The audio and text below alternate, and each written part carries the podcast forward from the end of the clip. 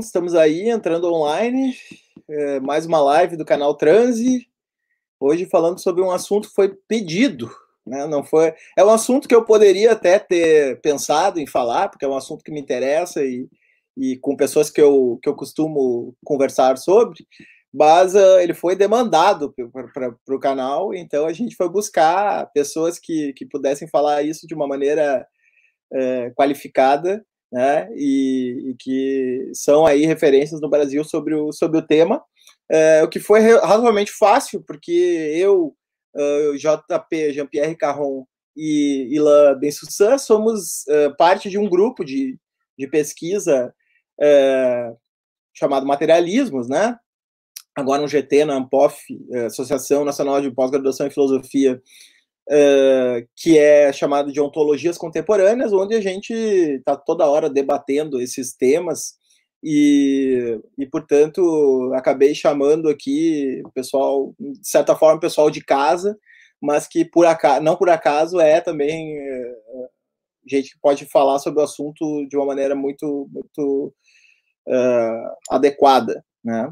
A gente está com bastante gente entrando aí, né? Eu não vou me demorar muito, Hoje, hoje, eu, hoje eu tô bebendo água, viu, gente? Que andaram dizendo que eu andava bebendo muito nas lives aí, mas eu prefiro ser um bêbado uh, com cirrose do que ser um bolsominion, viu? Então, as pessoas, os haters que andam comentando que a gente se perde porque bebe durante a live, queria dizer que antes, antes caído na sarjeta do que igual a vocês. O choro é livre. Bom, então hoje a gente vai falar sobre o aceleracionismo. Uh, aceleracionismo é, são muitas coisas ao mesmo tempo, né? E acho que isso vai ficar, vai ficar claro ao longo da, da live, né? Que é, que é a, a ideia é, é que seja então uma live introdutória ao tema. É, é um movimento político, é um movimento filosófico, é um movimento estético, é um movimento cultural, cultura está misturada com tudo isso, enfim, né? Tem múltiplas dimensões uh, e, e, incide sobre vários campos uh, da, da cultura, com, com, várias facetas diferentes, até às vezes antagônicas entre si.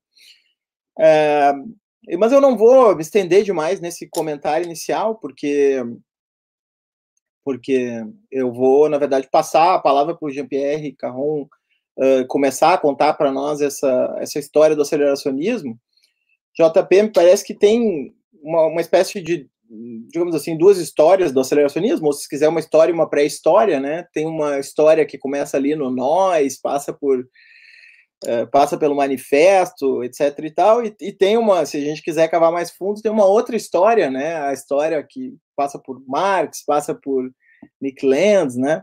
Então, uh, eu acho que tu poderia começar uh, aí nos expondo assim uh, essa essa história, né? Como como que se desenrolou essa ideia de, de colocar esse fenômeno da aceleração, que é um fenômeno que já diversos filósofos que inclusive eu acho que não tem muito a ver com aceleracionismo, tipo, sei lá, por exemplo, Harmut Rosa ou né, uh, falam, colocam como um elemento central da contemporaneidade, mas que não só colocam a, a, não só falam de aceleração, mas falam mais, né? Chegam a tomar esse essa palavra aceleração como mote para um movimento, né? Aceleracionismo, aceleracionista, né?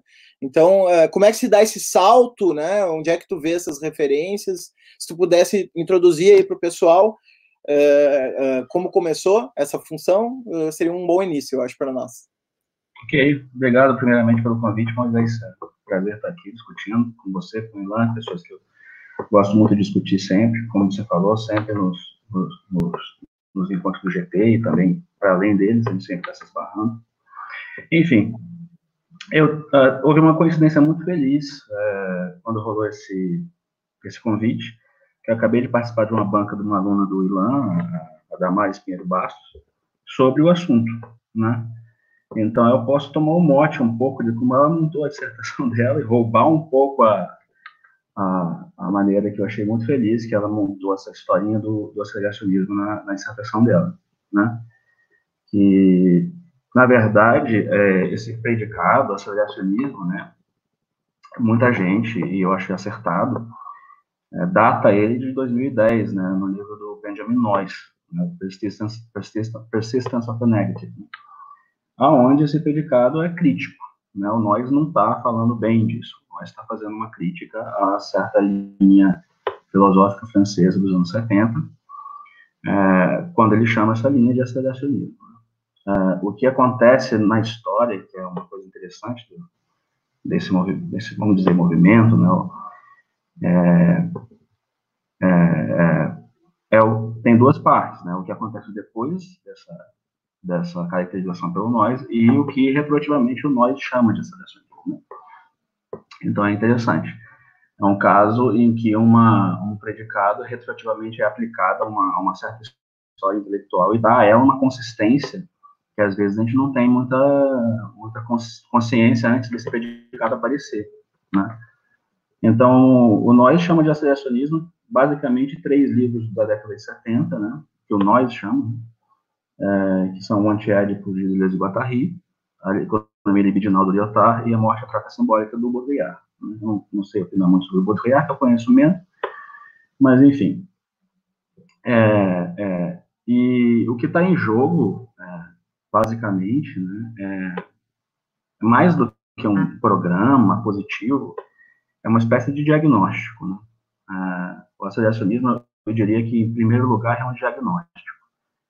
Né? É um diagnóstico de uma, de uma, basicamente, de uma pilotagem pelo próprio capital, inicialmente. Né? Você, não, você não tem mais aquela posição do sujeito revolucionário pelo proletariado, esse tipo de, de, de construção marxista mais tradicional, né? É, e uma ideia de que a aceleração capitalista, o capitalismo por si só, pela sua mercantilização, comercialização de, de tudo o que há, né, é, ele é uma força de alienação, de desenraizamento, né, e isso está tanto no Manifesto Comunista de Marx, isso encontra a sua, a sua raiz lá em Marx, né, na, na, no elogio positivo que Marx faz do, do capital, quanto nessa, nessa radicalização que você vê nos anos 70, né. Então, é basicamente essa tendência, para usar o termo de Deleuze Guattari, a desterritorialização, né?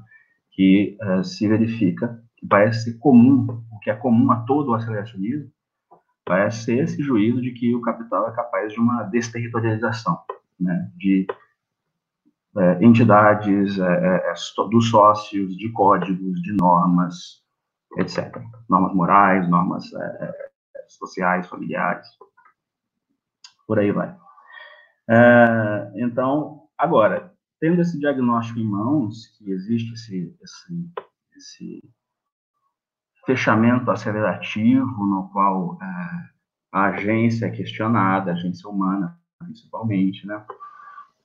É, existem várias posições com relação a esse diagnóstico. E aí você também tem uma, uma, uma, uma, uma arborescência, assim, uma, uma divisão de, de posições com relação a isso né? Então, é, dado esse, esse contexto dos anos 70, que é realmente fulcral, e foi aquele individualizado retroativamente pelo Benjamin Noyes, depois, nos anos 90, você tem o trabalho do CSRU, né, Cybernetic Culture Research Unit, né, que, que junta ali o Nick Land, Sage Plant, é, o Mark Fisher, uh, o Robin McKay, várias pessoas que, que ficaram importantes aí no cenário é, filosófico, político, é, posteriormente, né, é, e que é muito difícil hoje em dia simplesmente dizer que o CCRU era um aceleracionismo de direita, né? mas retroativamente, em função do que o Nick Land depois, né, desse momento do CCRU, que é o momento dele, dele nos anos 90, né, ele vai ficando mais e mais de direita, e aí convencionou-se depois, né, pensar, principalmente depois do, do, de 2013, então a história é um pouquinho complicada, né, por isso que eu estou me, me, me estendendo um pouquinho, né, convencionou-se chamar isso de aceleracionismo de direito, no sentido right axel, né? que é um aceleracionismo que vai entender a, essa a, a, aceleração, o agente dessa aceleração, como sendo o próprio capital. Né? Então, é realmente essa pilotagem pelo próprio capital, que destitui, na verdade, a agência do ser humano, e que dentro do, do, do trabalho do CSRU vai adquirir uma, uma cara assim, sci-fi, eles vão, eles vão se comunicar com elementos da cultura popular, da cultura pop, é, por exemplo, o livro Cyberpunk, William Gibson, Blade Runner, esse tipo de coisa. Então, tem sempre essa figura de uma, de uma artificialização né, levado adiante por, esse, por essa força seletiva do capital. E, e a crítica é essa é o próprio capital nesse sentido. Ele é essa força que autodestrutiva, mas, mas criadora ao mesmo tempo, que está sempre destruindo e criando ao mesmo tempo coisas. É, então, basicamente, a posição landiana, que hoje em dia a gente diria que é uma posição landiana, né, é uma posição que toma o próprio capital como agente dessa desestatificação ou desterritorialização. A posição que aparece em 2013, depois já do Noise, que, que é, se reivindica é, de propósito o termo aceleracionista, né, a posição que depois convencionou se chamar aceleracionismo de esquerda que é o que aparece no Manifesto for an Acceleration in uh, Politics, de 2003, do, do Nick Sanchez e do Alex Williams. Né? Ali, uh, eles parecem uh, admitir essa tendência acelerativa, né, que ainda há bastante coisa a se falar sobre o que está sendo acelerado, isso é um debate, né, uma complicação. Mas, enfim, eles parecem admitir o diagnóstico, né, mas o programa é um programa basicamente, de aceleração seletiva. Assim eu leio o aceleracionismo de esquerda. É como se você pudesse, dentro do que aí está é, posto, dentro do capitalismo contemporâneo, pegar ali pontos fulcrais, tendências, é, elementos críticos que você consiga encontrar dentro de uma análise sistêmica desse, desse capitalismo e seletivamente levá-los para além do que o capitalismo consegue manter, do que o capitalismo consegue sustentar.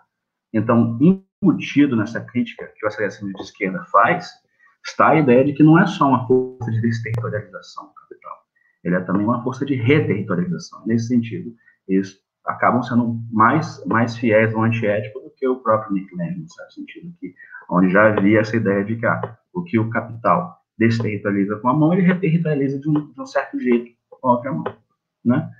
Então, o acessismo de esquerda coloca essa questão de que, bom, tem a, a, a saída para uma esquerda contemporânea é, é, por dentro do capitalismo, mas não no sentido de uma imanência total e que subsume tudo, como, como é para o acessismo de direito, dito, dito de direita. Né?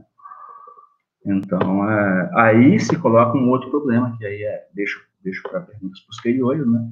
É novamente se coloca um problema da agência de novo. Quem faz a seleção e como você consegue criar essa desnaturação morfológica. É quase isso. Tem uma morfologia do, sistêmica do, do capital é, internacional e a, quais são os pontos em que você vai criar uma espécie de efeito é, é, de, de, transformação qualitativa caso né, é, é, se consiga implementá-los para, para além dos limites permitidos pelo capitalismo, pelo mercado da forma, a forma vigente de organização social.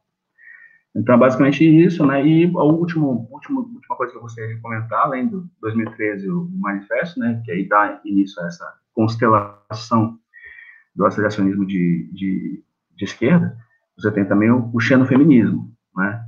Que também aparece em, 2000, em 2015, né? Se não me engano, 2015 ou 14, é, que é uma espécie de ala ala feminista dentro de uma constelação, que eu vou chamar, que a gente está chamando aqui de aceleracionismo de esquerda. E aí a gente pode comentar mais depois sobre isso. Excelente, JP, obrigado. Na verdade, tu já trouxe mais ou menos aí nessa exposição quase todos, os, se não todos os tópicos que, que eu tinha pensado para a gente debater. Então, a gente vai poder agora é, analisar, né, no sentido forte da palavra, tudo que tu, que tu falou, né? Parte a parte, uh, olhar cada um desses pedaços aí com lupa. Mas uh, só faltou, assim, uh, não é que faltou, mas eu, eu, só queria também fazer uma, uma relação que eu acho que o Ilan também vai muito por, por, pela linha de fazer essa, essa relação. do, do surgimento do aceleracionismo em 2013, então, ou do manifesto aceleracionista, melhor dizendo, né, em 2013, com uh, a eclosão uh, das filosofias especulativas, né? Com uh, esse esse movimento ali que, que, segundo assim uma certa história começa ali na Goldsmith na Goldsmith College com Meia Sul, com Graham Harman e uh, Grant e, e, e, o Brassier, né? Uh, que, que vão formar então o que alguns chamam de virada especulativa, outros chamam de virada ontológica, né, todo esse, esse movimento. Uh, e o, se eu não me engano, o Cernacek, ele, ele é um dos organizadores, inclusive, do livro, né, The Speculative Turn, uh, que é uma espécie de, assim como tem o, o, o, o, livro do aceleracionismo lá, com os textos aceleracionistas, também esse é uma espécie de bíblia do, do, do realismo especulativo, pelo menos inicial, né? Uh, bíblia não é muito legal falar, mas enfim, pode parecer um troço meio dogmático e tal, né? não é nesse sentido. Mas, enfim, Ilan, uh, eu, o que eu queria, assim, para a gente começar também, se tu pudesse contextualizar como, se, se tu acha que se liga e, e como que se liga o aceleracionismo com essa emergência dessas correntes filosóficas que, que desfazem, digamos assim, o elo que havia muito forte entre filosofia e virada linguística, né? Toda, toda essa questão.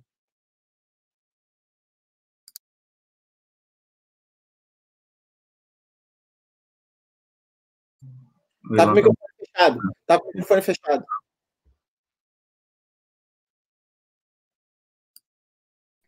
Ah, desculpa, eu estava tava mudo. É, então, eu falei que é uma pergunta difícil, que eu já, eu já me fiz, já me fizeram várias vezes, é, e não é, não é, não é evidente. É, essas coisas talvez vão ficar mais claras no futuro. E, e veja que interessante, é, talvez apenas no futuro mesmo, como no caso, como no caso do, como no caso do aceleracionismo, é, que permite a gente ver o passado, ver algumas, alguns gestos, alguns movimentos da filosofia no século XIX, no século XX, ou, é, em particular, é, do, do, de, de uma, da história de um certo marxismo é, no século XIX, no século XX, um certo pensamento marxiano. É, eu acho que só talvez no futuro, talvez com alguma palavra é, é, tão, que, tenha, que tenha um impacto tão grande como essa de aceleracionismo, a gente vai poder pensar nessas correlações que estão acontecendo no início do, do século XX, que aconteceram no início do século XX. Bom, a, a, dito isso, a, a resposta,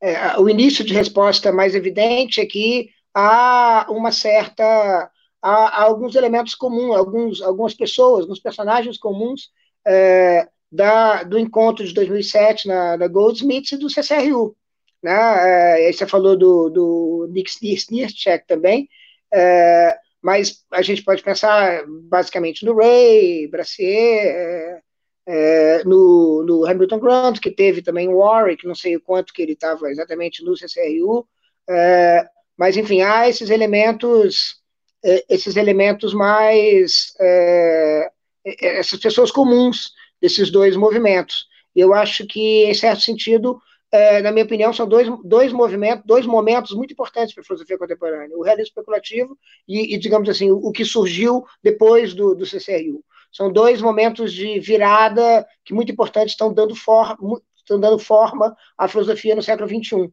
digamos, grosso modo. Agora, como é que uma coisa se alimenta da outra? Eu, eu, não, eu, não, eu não gosto muito dessa imagem, é, por razões que eu acho que até compartilho com Moisés, essa, com essa imagem é, que o século XXI tem do século XX, que no século XX todo mundo só se ocupava com, com a linguagem e, e era ou seja, a virada linguística foi uma preocupação completa, todo mundo só se preocupava com isso, como se de repente é, houve, é, de repente ninguém mais pensava em nada, é, eu acho que é uma imagem da filosofia do século XX muito empobrecedora e típica de um movimento quando ele quer se afirmar, como foi o realismo especulativo na década passada. Mas eu acho que as coisas são bem mais problemáticas que isso. Né? É, e a relação que é, o realismo especulativo tem com a filosofia do século XX ela é muito íntima e muito intensa. E, do mesmo jeito, a relação que o aceleracionismo tem com a filosofia do século XX é muito íntima e muito intensa. É, não quer dizer que é uma relação de, de subserviência ou de concordância, mas é uma relação, ou seja, essas coisas não são, essas coisas não estão desconectadas, não é um novo começo, né, no sentido, no sentido disso, né? É, então, é, eu acho que eu acho que é difícil dizer, porque porque apesar de ter essas personagens comuns, não sei o que, que talvez o JP possa responder isso melhor, apesar de ter essas personagens comuns, é, as empreitadas elas são elas são um tanto diferentes, né? É, e, e, e, na verdade, o que eu vejo acontecer desde 2013, é, em particular desde 2014, é que eu acho que o movimento, e isso é uma, uma história mais, talvez menor, mas informativa, o movimento é, dos realistas especulativos de 2007 basicamente se bifurcou em dois, e eu vejo um grupo que, grosso modo, é, é, digamos, está associado a, ao, ao Graham, é, ao Graham Harman, e está associado é, mais diretamente a, um, a, uma certa leitura do, do, do, do Meia Sul, de um lado, e um grupo que tende a ser crítico disso, e que é, esse segundo grupo é que está mais próximo do aceleracionismo. É, eu me lembro que é, é no ano. São pessoas que o, JP conhece melhor que eu, mas eu tive numa, numa, numa escola de verão em Berlim, em 2014, e lá. É, e lá você, você via é, muitos personagens dessa cena aceleracionista, inclusive o, o, o Nick Sneercheck, o, o, Ray Brassier, o Reza, é, e você via também é, pessoas como Peter Wolf, Wolfendale, que é um, um, um sujeito que, é, digamos, por boas razões ou más razões, ficou famoso na, na cena filosófica por, por um livro que tem um título muito bom, que se chama The Emperor's New Numina, num livro que é um crítico ao realismo, um livro crítico ao realismo especulativo, um livro que pretende destruir as bases do realismo especulativo, em particular da ontologia orientada aos objetos do, do Graham. É, isso gerou, assim, uma reação emocional que eu, que, eu, que eu não conheço bem, mas acho que é um tanto, provavelmente um tanto desagradável, mas é, é, mas, de qualquer jeito, é, eu acho que houve essa. E, e esse livro ele foi é, pós-faciado, eu acho, pelo, pelo Ray. Então, eu acho que o movimento se dividiu entre, entre esses dois lados. Entende? Então, o que era realismo especulativo em 2007 se dividiu nesses dois lados né, durante essa década. Né? E, e, são lados que são um pouco beligerantes, um pouco conflituosos, dependendo das pessoas. Então, eu acho que tem essas, digamos, tem essas duas tendências. Né? É, e, e, a gente pode, eu, eu, eu, eu, poderia um pouco falar um pouco como é que essas duas tendências entram em conflito é, em termos de, de uma espécie de imagem geral da filosofia que elas têm. Mas acho que isso, isso faria a gente desviar um pouco do tema do aceleracionismo. É, não sei, salvo engano. É, porque, até porque, até porque, assim, em certo sentido, o, essas, essas, é, esse segundo grupo é, não é todo necessariamente associado ao, ao aceleracionismo. Por exemplo, Peter Wolfendale não é um sujeito que está associado a, a, temas que tipicamente são ligados às preocupações é, que a gente, como você falou, que são de diversos tipos, mas que formam uma, um, um, um emaranhado que a gente chama de, de, de aceleracionismo. É, enfim, é, então eu acho que é, é, é, mais ou menos isso. Eu acho que há mais, é, nesse momento, um conflito entre, entre, digamos, um certo tipo de realismo especulativo do final do, do, do, da década passada e é, as pessoas que estão construindo um movimento que a gente pode chamar, apesar de que eu acho que esse, esse, esse nome, aceleracionismo de esquerda, é um nome que tem sido um pouco deixado de lado, acho que até, até por boas razões. É, esse movimento é um movimento que, em certo sentido, se contrapõe é, a, a, a, uma certa corrente do realismo especulativo da década passada. É, é mas é, o, o, que eu acho de mais interessante, é, realmente, o, o, JP falou bem, é um termo que tem um. O termo aceleracionismo, do jeito que ele foi cunhado pelo nós, ele, ele tinha um propósito retroativo, mas ele, na verdade, ele criou, ele teve um, um elemento de produzir um futuro que envolve tudo que se seguiu, digamos, ao, ao manifesto de 2013.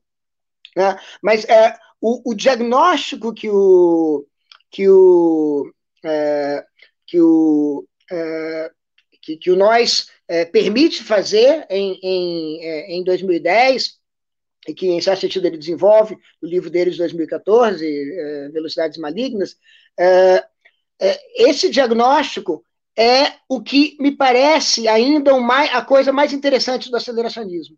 Menos o aceleracionismo enquanto movimento, porque ele é um movimento disperso, né? e mais uma espécie de, e eu acho que isso é muito interessante politicamente, uma espécie de no, nova maneira de ver, nova maneira de ler Marx e uma certa tradição é, que vem dele. É, uma maneira, uma nova maneira de ler, de ver, inclusive os perigos é, que estão em Marx e que estão é, nesses marxistas ou peri-marxistas dos anos 70. Né? É, então, eu acho que isso politicamente é muito frutífero, porque permite que a gente é, entenda, entenda onde que está, é, digamos, é, permite que a gente especifique muito melhor aquilo que eu chamo de, usando um termo, um termo do, do CCRU, a anástrofe que, que, que Marx estava vendo e antevendo. Então, a, a, a, permite que a gente enxergue Marx com melhores, uh, com melhores olhos. Para usar uma imagem que não é a minha favorita, mas que pode ser interessante aqui, é como se o aceleracionismo funcionasse como uma luneta para a gente ler melhor é, certas coisas do passado, ou ler de outro jeito certas coisas do passado.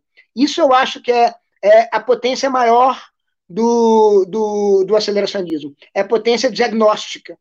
É, a minha opinião, eu acho que aí está a força da coisa força da, da, da coisa está em você não poder mais ler Marx da mesma maneira, você não poder mais ler é, o antiédipo da mesma maneira. E também você não conseguir ler é, é, Lyotard e, e, e, e, Baudrillard da mesma maneira, e, outras coisas mais. Você não, não poder ler. A gente está falando na defesa da Damares, da, da Shulamit Firestone. Você não consegue mais ler da mesma maneira. Então, é, em certo sentido, é, vamos dizer assim, é, o, o, o, o, elo, o, aquilo que em Marx se conecta com, com, com Nietzsche, para falar muito rapidamente, é, passa a se tornar muito mais, é, digamos, muito mais perigoso, mas nem por isso menos frutífero do que, é, do que parecia antes.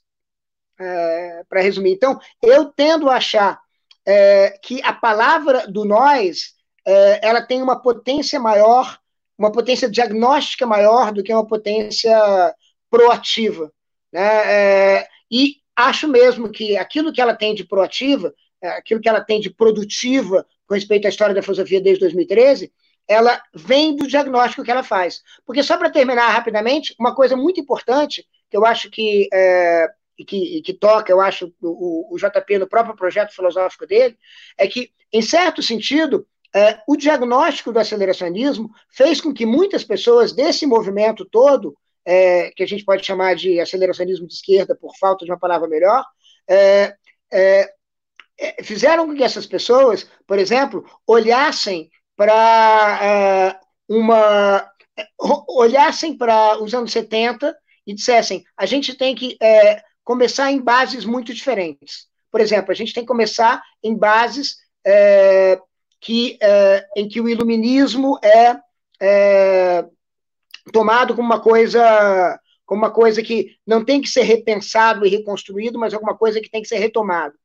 É, então existe, por exemplo, uma, uma tentativa de retomar a razão, é claro, iluminada por tudo que aconteceu no, no, no século XX.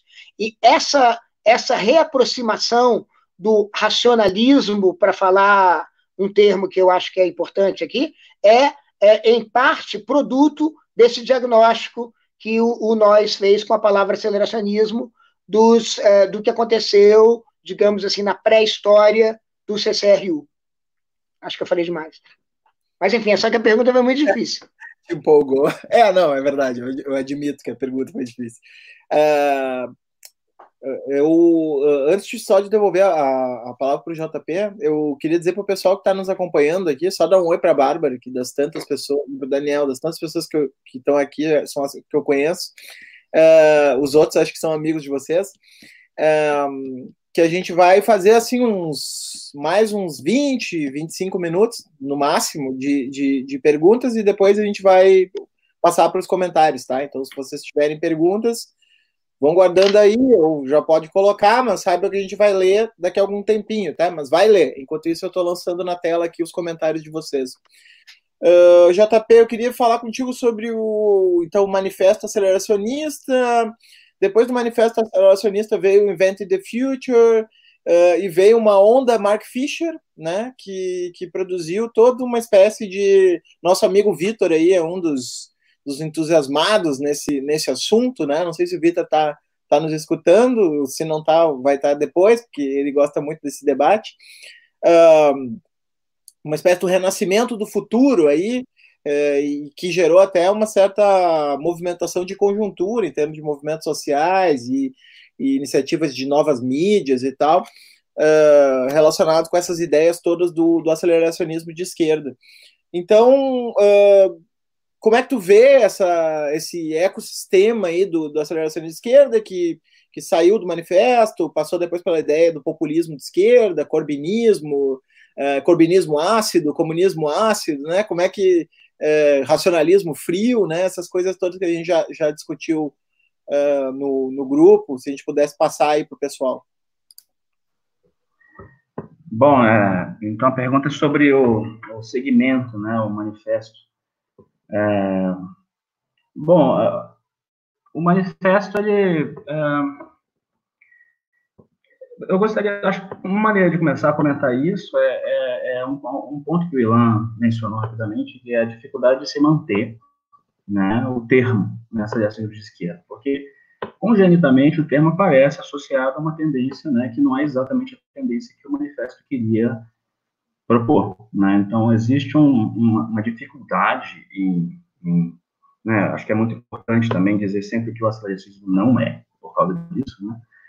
porque existe, um, existe uma, uma certa bagunça né, no que é próprio ao campo, mas também que gera uma, uma série de, do que eu gosto de chamar de fofocas a respeito do que do que do que as posições são, né?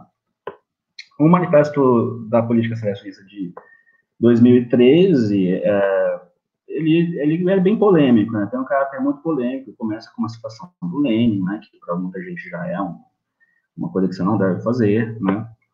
É, então ele tenta, como o Ilan falou também, ele tenta é, é retomar uma espécie de iluminismo, né? É, aplicada a uma política, né, a tentativa de superar as condições vigentes é, do capitalismo. É, é, o, o, o que eu acho é, mais interessante depois, né, tem esse momento do manifesto, que basicamente afirma uma espécie de iluminismo político, uma crença na modernidade, né, uma crença no, no, desenvolvimento tecnológico como uma via a ser acelerada para além do que o capital permite, ou seja, não é, é, é aceleração não é Elon Musk, né? Isso é uma coisa que, como eu falei, é bom sempre falar. É, pois é, se Toledo está certo, eu sou um pouco desse time. Mas, enfim. É, é, não, é, Elon Musk não é, não é, não é aceleracionismo, né. Então é importante é, sempre dizer esse tipo de coisa, né, é, porque tem muita, muita confusão ao redor. Mas então, era um programa basicamente que tentava retomar, é, retornar um, retomar um iluminismo político, uma, uma, uma análise sistêmica é, da tecnologia, da, da, da, da, situação de reprodução social é, vigente, e encontrar nesse, nesse, é, nessa análise pontos nodais a serem levados para além do que o capital permitiria. Né? E isso se torna explícito mais explícito, além do manifesto, né, que basicamente é um manifesto, é aquela coisa um pouco slogan, um pouco, não, não, não, tem tanta carne assim, né? Então, se torna mais explícito como um programa político no, no Inventing the Future mesmo, né, que aparece mais lá em 2015, 2000 depois do manifesto, aonde, curiosamente, o termo é abandonado. Ninguém fala ali que é aceleracionista no Inventing the Future, né? porque basicamente o backlash, né, o tipo de resposta que esse termo é, gera, né, eu acho que, né, por boas ou más razões, né, é bastante complicado de se lidar, né. Mas no Inventing the Future, basicamente, o que está em jogo nessa política selecionista, ou que a gente poderia continuar chamando de selecionista de esquerda, ou não, mas a política proposta no Inventing the Future, ela basicamente se baseia numa crítica ao que eles chamam de folk politics, né, políticas localistas, né, uma crítica ao movimento Occupy, que, que, que ocupa uma boa parte do essa parte crítica, né? É, basicamente, eu leio da seguinte maneira, basicamente pela sua dificuldade de, de ser, é, de se colocar na escala adequada do problema. Eu acho que o aceleracionismo de esquerda, aí que é o ponto central para mim, o dito aceleracionismo de esquerda, é uma tentativa de pensar na escala global os problemas. E aí você tem, a reboque disso, uma série de, de coisas que você pode concordar ou discordar, que são problemáticas ou não, mas a tentativa é essa, né, do aceleracionismo de esquerda, como nós podemos intervir na escala adequada aos problemas globais que a gente enfrenta, crise climática, capital global, capitalismo global, etc., toda, toda essa situação. É, então, é, é, tem a crítica da folk politics, né, no sentido de que é, uma, uma política puramente voltada para a resistência não seria efetiva, a política teria que voltar a ser propositiva, né, para o Invent the Future, para o MAP também, para o manifesto, ela teria que voltar a ser propositiva, e para ela voltar a ser propositiva, ela teria que retornar uma espécie de racionalismo para evitar né, as, os, também as, as, as, armadilhas do, do acessões dos anos 90, do CCRU, do Nick Land, né, teria que voltar a uma espécie de seletividade racional e a, a, tentativa de sustentar um aparato de análise que te permitiria né, é, é, localizar dentro dessa análise sistêmica aquilo que, aquilo que pode ser, vamos dizer, intensificado e aquilo que não deve ser intensificado na tentativa de levar uma, a, um, a um sistema de produção diferente. Né? E eles, eles propõem no livro, tem até um programa bastante específico, né, além da toda a análise crítica da folk politics, né, tem um programa específico, né, uma receita, vamos dizer, econômica, que é automação e, e automação do trabalho e UBI, né, renda mínima universal. Né. Só que é uma renda mínima universal diferente do modelo pregado pelo Milton Friedman, esse pessoal que, bom, você tira tudo, tira todas as, as todo, todo o aparato do Estado de bem-estar social e deixa só a renda mínima, e aí o sujeito, dentro dessa concepção liberal de, indivíduo, faz o que quiser com o dinheiro que, é, que a ele é dado, etc. É, no, na, na, no modelo do Invent the Future, é, a ideia é manter-se alguma coisa como Estado de bem-estar social e você acrescentar isso uma renda mínima universal. A factibilidade disso ou não, bom, é um problema econômico, mas tem uma série de problemas econômicos nisso, mas o problema que, que nos toca, eu acho, é um problema que é um problema filosófico, né? E que é, é, me parece que é um problema que divide um pouco a cena política e filosófica né, em, é, em pró e contra esse programa, né? É um pouco o que há dentro disso para o militante, no certo sentido, né? porque parece ser uma espécie de política, a princípio, voltada para a tomada do poder. Então, parece ser uma espécie de programa a ser implementado por alguém que está engajado na política eleitoral, né, e que vai, então, tomar o poder e conseguir passar medidas dentro dessa escala né, que, o, que, o, que o Associação de Esquerda está, está propondo.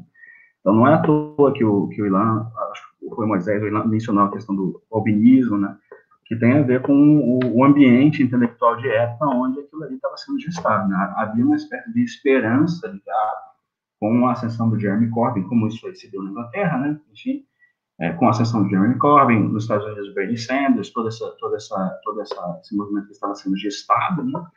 havia uma esperança de que, né, a gente pode então começar a pautar políticas públicas no sentido de superar o estado atual das coisas. Né? Mas é uma grande, é uma política no sentido da grande política, da política eleitoral, da política de estado, etc.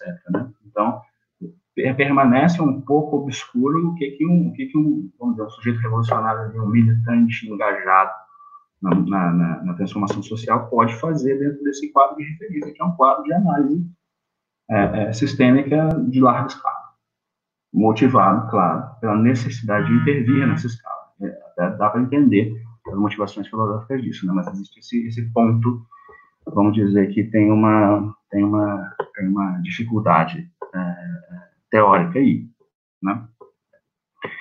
É, você também mencionou o Fischer, né? Então, Fischer também é uma figura que inspirou muito esse, esse essa posição, né?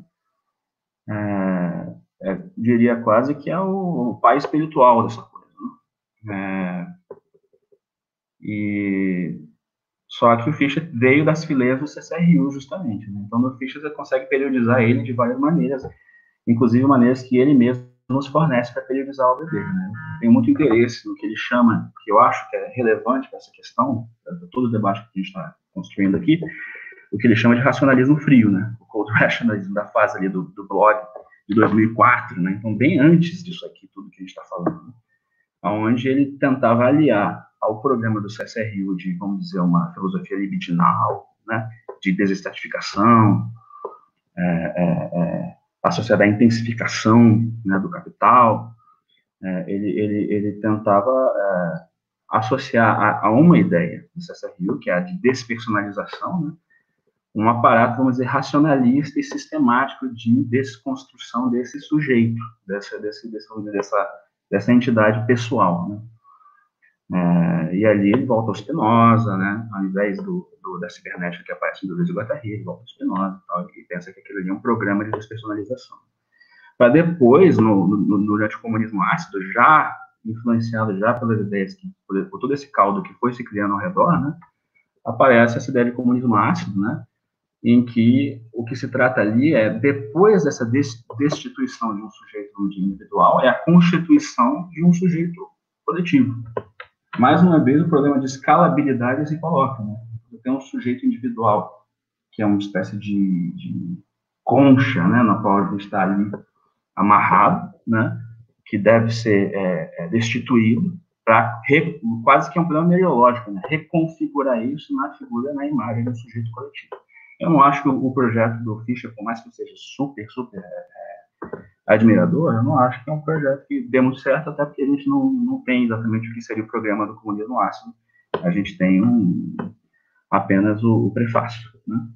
E aí a outra, a outra tendência que eu citaria né, dentro desse aftermath, esse, esse posteridade do MEP, né, é a tendência xenofeminista, né, onde todo esse racionalismo, essa reabilitação do racionalismo, vai aparecer associada à crítica do estado atual das coisas em um outro sentido, no sentido, por exemplo, da, da, da divisão de gênero, né, do sentido da posição é, é, do, do, trabalho do cuidado na sociedade.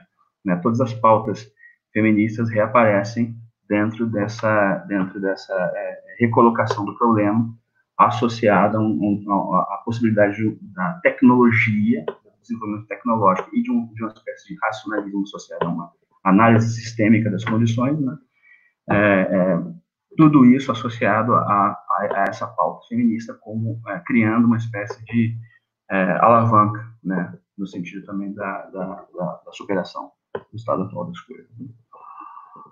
Enfim, acho que eu já falei bastante, acho que é o caso de abrir e depois a gente fala mais se, se a pergunta... Foi, foi ótimo de novo, foi, foi ótimo de novo.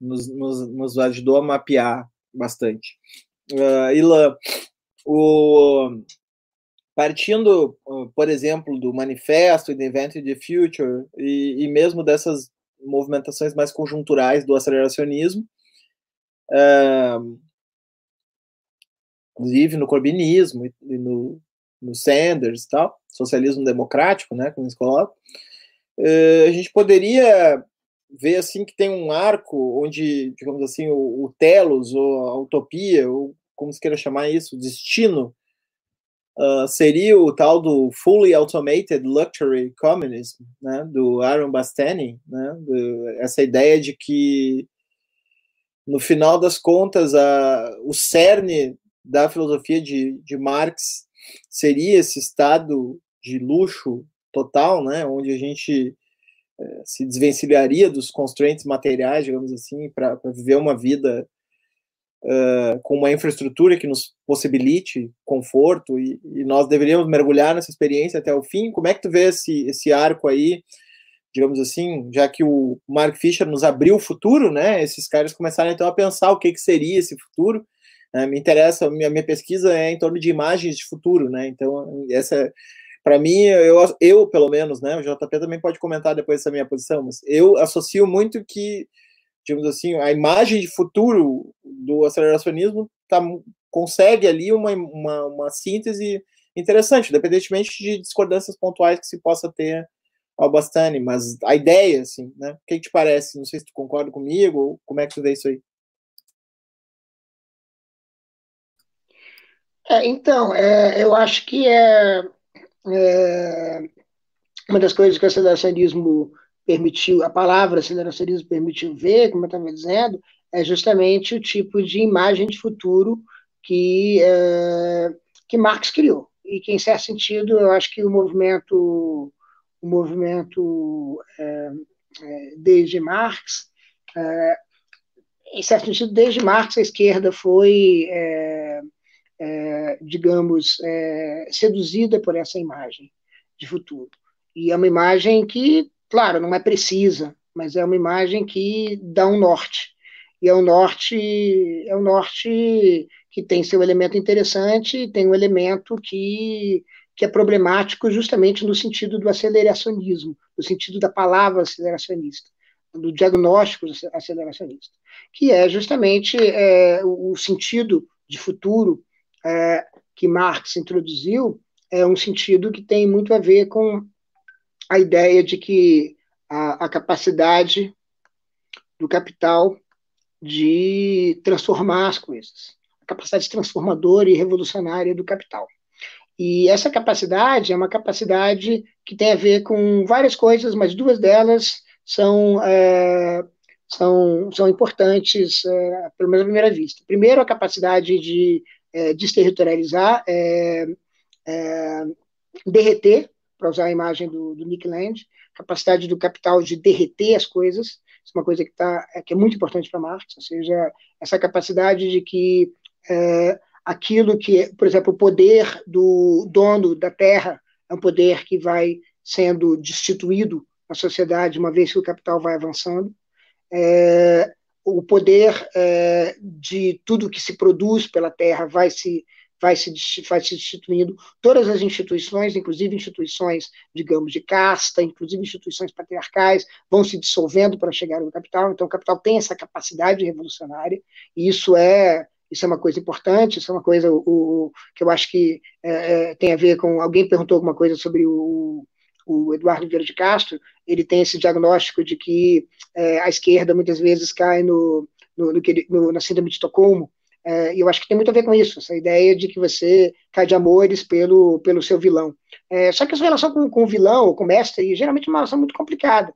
É, e, e, a filosofia tentou lidar com essa negatividade de várias maneiras, enfim, é, não vou, eu, depois a gente pode falar um pouco sobre isso, eu acho que tem a ver um pouco, é, isso, isso tem, tem a ver um pouco é, com o, o, atração que esse grupo de filósofos associados ao aceleracionismo de esquerda hoje sente por Hegel, que é uma espécie de retomada do negativo, mas é, isso não era bem o que eu queria falar, se posso falar mais adiante.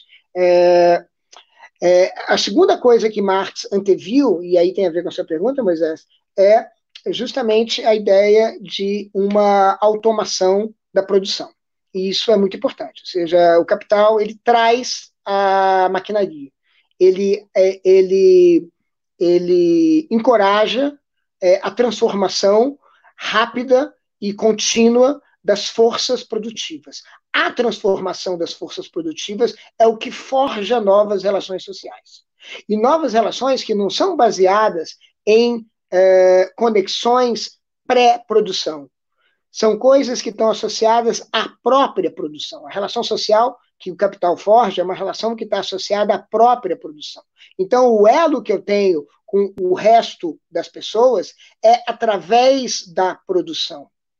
É, não é, é através daquilo que me leva até produzir, mas a produção se torna cada vez mais uma um, um, um, um elemento central de todas as minhas relações sociais. Essa imagem de Marx é uma imagem que é, que é em certo sentido, é, depurada via Bataille, mas que é a imagem do, do Deleuze e do Guattari no Antiédipo.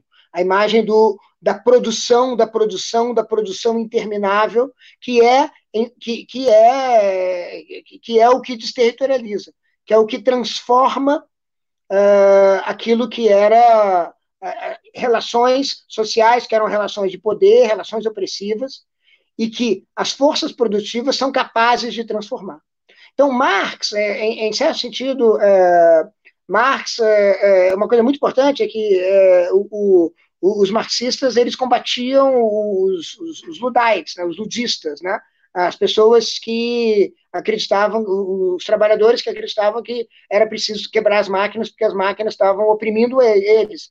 E, e o, o, marxismo diria a, a essas pessoas eh, desde o início: não, brother, as máquinas estão do lado de vocês. As máquinas estão do lado justamente da transformação das forças produtivas, que vai transformar as relações sociais de uma maneira incontrolável. E de uma maneira que, em última instância, vai virar contra os capitalistas. É, então, é, então, justamente, essa imagem, a imagem de um, a imagem de um, é, de, um, de uma automatização da produção, ela é mais do que mais do que a imagem de a gente não vai precisar mais trabalhar e vamos viver num novo Éden, vamos ter um paraíso reconquistado. A imagem não é tanto essa. A imagem é que as máquinas vão permitir elos produtivos, porque a produção é muito importante. O trabalho é muito importante. Isso é uma herança hegeliana, certamente, mas que tem que tem seu eco, tem um eco muito importante em em, em Marx e tem um eco muito importante no não hegeliano como, como Deleuze. Ou seja, a produção é muito, muito importante. A produção é central, ou seja, uma sociedade automatizada é uma sociedade que vai produzir de uma outra maneira e vai se relacionar entre, entre, os elementos dela vão se relacionar de uma outra maneira e de uma maneira que vai ser forjada pela produção. Então a produção vai transformar as relações sociais as, as relações sociais. Essa é uma ideia marxista, que é uma ideia central, é uma ideia bomba, é uma ideia que a gente está tentando digerir até agora, e é, uma, e é uma ideia que me parece extremamente frutífera. Seja, não é que não é que a gente tem que ter relações sociais boas apesar da produção. É que as relações sociais boas só vão aparecer a partir da produção. Elas não aparecem, as relações sociais não aparecem, é, digamos, é, inocentes da produção, a palavra que eu quero não é bem essa, é, não, não, não, aparecem apesar da produção, não, não, não aparecem em, em, em, contrapelo à produção, elas aparecem na própria, é, é, na, na própria produção. Então, esse vínculo entre produção e transformação das relações sociais é um vínculo que ainda resulta, eu acho, não completamente pensado, apesar de ter sido tematizado tantas vezes. Então, quando a gente fala de é, uma sociedade da automação total, é, essa, eu, eu entendo que esse sonho, de alguma maneira, é um sonho, é um sonho não só marxista, mas é um sonho que pode ser lido de uma maneira marxista. Então, pode ser lido de uma maneira que tem a ver com, com, com o seguinte, tem a ver com uma sociedade em que os trabalhadores eles participar, eles vão criar elos a partir do que eles são capazes de criar, a partir do que eles são capazes de produzir, a partir do que eles são capazes de trabalhar. Então, é, então eu acho que, é, em certo sentido, é muito interessante essa ideia de. É, é, é essa ideia de, de produção forjando relações sociais, e, e, e veja bem, o capital forja relações sociais por meio da produção. E aqui, só para só terminar, é, não sei se eu respondi completamente a sua pergunta, mas justamente eu acho que aí a gente tem que pensar numa imagem de futuro que eu acho que é bem interessante, ou num conjunto de imagens de futuro que são bem interessantes. Aqui eu acho que é, é importante a gente distinguir produção de capital. E aqui eu acho que é, é o, o, o, Mark Fisher ele é, ele é absolutamente é, lúcido nisso, quando ele diz uh, que é importante a gente ter em mente que uma leitura do antiédipo que confunde capitalismo e esquizofrenia é, é uma leitura, é, digamos, é, que, que, que, que, perde que perde o, o um, digamos assim, uma ferramenta central que, que Deleuze e Guattari propõe. Porque a, a esquizofrenia é basicamente a produção. O esquizo é produção, aquele que produz, produz, produz, produz. O capital não só produz, ele produz, mas registra. Então aí você tem, enfim, sem entrar no, no, no mundo do anti-édipo, que é um mundo muito interessante, também cheio de ferramentas interessantes para a gente pensar as coisas ainda hoje, eu acho, ainda que não é um livro que eu acho que esteja politicamente muito em moda. É, O que eu quero dizer é o seguinte: é, a capacidade da produção de forjar relações sociais, e, e, por produção, a produção automatizada, ou seja, aquele trabalho morto que é colocado em favor da mais produção, e esse, é, essa imagem de futuro da automatização, essa imagem de futuro em que a produção forja é, relações sociais, é uma imagem que eu acho que ainda, ainda merece ser levada, ser levada a sério. Beleza. Uh, já estamos chegando em uma hora aqui. É só para vocês verem como o tempo passa rápido. Vocês nem falaram nada, né? Vocês devem estar pensando, Ih, nem comecei ainda, né? O JP, então, coitado, teve que responder minhas perguntas fechadas aqui, mais para informar o pessoal do que, do que propriamente ter a liberdade de expor mais as posições dele.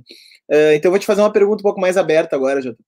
Uh, o, o, o aceleracionismo tem uh, um vínculo filosófico, mas também estético. Claro, a gente sabe que a estética é uma disciplina da filosofia, mas eu digo estético num sentido mais próximo da arte, assim, né?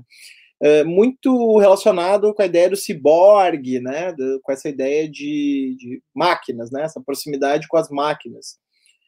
É, eu queria que tu falasse um pouquinho uh, é, para nós como tu vê essa, essa relação, como que isso deságua nesses nesses projetos aí, como do Reza, de, de uma espécie de uma inteligência, né? Uh, e, e, e, no final, se tu puder falar para mim, aí é uma pergunta do Moisés já, né? Pergunta, pergunta genuína, não é uma pergunta que eu estou fazendo pro forma. Como é que tu vê uh, a relação disso com o transhumanismo, né? Como é, como é que tu faz essa, essa conexão? Ok. Uh, bom, selecionismo ciborgue. Ah, eu... existe sim uma relação estética entre essas coisas, como eu mencionei, né, no, CCRU existia essa é, tentativa, vamos dizer, de dramatizar, aliás, essa tentativa, a tentativa de dramatizar é uma coisa muito interessante nesse tipo de, nesse tipo de filosofia, né, que, que toca, toca num, num, arco diferente que a gente pode pegar para pensar isso, né, porque no CCRU você tinha essa tentativa de uma filosofia cibernética, né, no sentido técnico, né, de cibernética, de circuitos de feedback, né, então havia ali uma crítica a um circuito de feedback negativo, né, a tentativa de homeostase que estabiliza um determinado estado de coisas, né, e a ideia de que o capitalismo seria uma espécie de circuito de feedback positivo, né, que é, é, é no qual o que ele manda para fora é reinjentado diretamente na entrada e tem um, como eles chamam, um runaway uh, process, runaway circuit, né, um circuito que vai, vai embora, ele se desnaturaliza por si próprio, né, ainda que o circuito esteja lá, né. É, é, então, tinha, tinha, essa tentativa de, de fazer uma, uma física cibernética nesse sentido. Agora, ao mesmo tempo, a gente vê, a gente vê críticas à, à imagem estética que isso promove. Né? Inicialmente, a, imagem estética que vem à mente, né? É, dá para a gente criticar um pouco o CCRU nisso, né? É, é, essa coisa um pouco de literatura é, Pulp Fiction, de William Gibson, de Blade Runner, esse tipo de ideia de que esse processo é, de, de, de, circuito de feedback positivo levaria, não seria ele, o agente desse processo não é o, o, proletariado, não é a classe trabalhadora, não é nenhum agente humano ele próprio. O que há é uma espécie de autonomização da esfera do próprio capital que vai levando isso adiante, e existe uma aposta no sentido de uma saída do humano por meio desse próprio processo. Agora, tem um outro arco que é interessante, que ao falar isso, que a gente não tem a agência para controlar isso, né? Na filosofia do CSRU colocava-se o problema de a gente tem a agência para descrever, né? Então, existe essa ideia da dramatização e da, da, conectando com essa ideia da estética, né? Existe essa ideia de uma espécie de dramatização que eles, que eles é, é, é, é teorizaram sobre o nome de hiperstição, que está aí para né, é, é, se colocar no lugar de uma representação. A gente não vai representar o estado das coisas, o estado atual de coisas, a gente é uma peça dentro desse, dentro desse processo. A gente é uma peça que intensifica esse processo. Então, a gente produz ficção teórica, theory fiction, na verdade, não é ficção teórica, mas teoria ficção, né? que é um gênero que se, que se, que se plasma ali naquele momento e que, e que depois vai ser praticado por outras pessoas, inclusive o caso da Negrestânia, que você mencionou agora, principalmente no primeiro livro, lá, o Ciclonopédia, né? Então, o CCRU promove uma espécie de demonologia, né? Eles têm uma demonologia própria, eles têm uma espécie de magic própria, eles têm rituais, eles têm toda uma, toda uma, toda uma, uma mística própria, né? Que mistura um pouco essa ideia de mágica, de superstição e de é, é, é, imagem de um, de um futuro, vamos dizer, para nós distópico em algum, em algum nível, né? Porque já não é mais em favor desse humano que habita esse mundo, mas é um mundo no qual esse humano não vai ter necessariamente mais o seu lugar, visto que sua agência, sua capacidade de reagir a, aos eventos não é mais dele, né? É, é do, do, do, circuitão do capital, né? É, então é interessante. Isso coloca uma espécie de problema epistemológico também, né? Tipo, o que, que você está fazendo quando você faz teoria dentro do CCRU, né? Se você sustenta que o seu aporte representacional não é mais representacional, não é mais o que é importante, você tá uma, é uma peça intensificando. Aí a gente encontra o Mark Fisher perguntando, né? É, é, Nick Land, o que que, o que que você acha que está fazendo? O Capital esperou pela sua, pelos seus textos para se intensificar? Que é uma pergunta muito boa para quem sustenta esse tipo de, de posição, né? É, então, é, é, há aí um problema com a própria capacidade representacional que os alunos do Nick Land, por exemplo, Ray Garcia, vai, vai pegar de um, vai tomar de um ponto de vista completamente diferente, né? Nesse sentido, a ideia de representação ele vai voltar a, se, a voltar a sustentar essa ideia após todas as críticas à representação da filosofia do século XX, né? E dizer, ah, não tem saída disso. Você dizer que você só está intensificando o processo, mas todo todo o aparato textual que você está mobilizando está dizendo coisas aí que supostamente podem ser verdadeiras ou falsas, e aí você re recoloca em cena o problema da representação, né? É, mas isso no momento posterior, então você tem esse momento, voltando a esse arco, esse momento pós racionalismo frio do Fisher, onde você depois tem o, o Narro Lambaum do Bercier, e você tem uma, uma, uma, uma crise, uma crise diferente da representação, que é uma crise advinda com uma conexão com o eliminativismo. Tem uma outra é um outra, um outro, uma outra parte desse problema que tem a ver com transhumanismo, tem a ver com o caráter atual do sujeito, vamos dizer, autodeterminado, né? porque no eliminativismo materialista, que o Reverser não é eliminativista, mas ele, ele se engaja com os problemas do eliminativismo. Né? O primeiro capítulo do Bound é sobre o, a, o conflito que o Wilfred Sellers elabora, é um outro nome que tinha que aparecer hoje, Wilfred Sellers, né? elabora entre a imagem manifesta e a imagem científica, né, no qual você tem uma ciência que vai produzindo representações da realidade que não que não são é, coadunáveis sem resto, vamos dizer assim, elas não são é, é, é, sintetizáveis facilmente com o que ele chama de imagem manifesta e corresponde à nossa fenomenologia normal das coisas, o que a gente vê, o que a gente toma como como, como existente, né? E aí tem, o, o, os, tem certa, uma certa ala dos alunos do Celos, que um, um, dos quais são, são os Churchill, da Patrícia Churchill e Paul Churchill, né? que então colocam essa ideia do eliminativismo materialista, que é a ideia que, ó, ao invés de a gente tentar juntar as duas imagens, a gente vai tentar adotar o vocabulário que corresponde à imagem científica, abandonar o vocabulário da imagem manifesta, e então, quando a gente falar amor, a gente vai falar uma certa que ocorre uma certa reação psicofisiológica no, no cérebro, produção de certas enzimas, de certas coisas lá, que são os correspondentes, né, fisicalistas do que nós chamamos no nosso vocabulário intencional amor, dor, toda essa vida anímica. É, então, isso coloca também num sentido infra, né?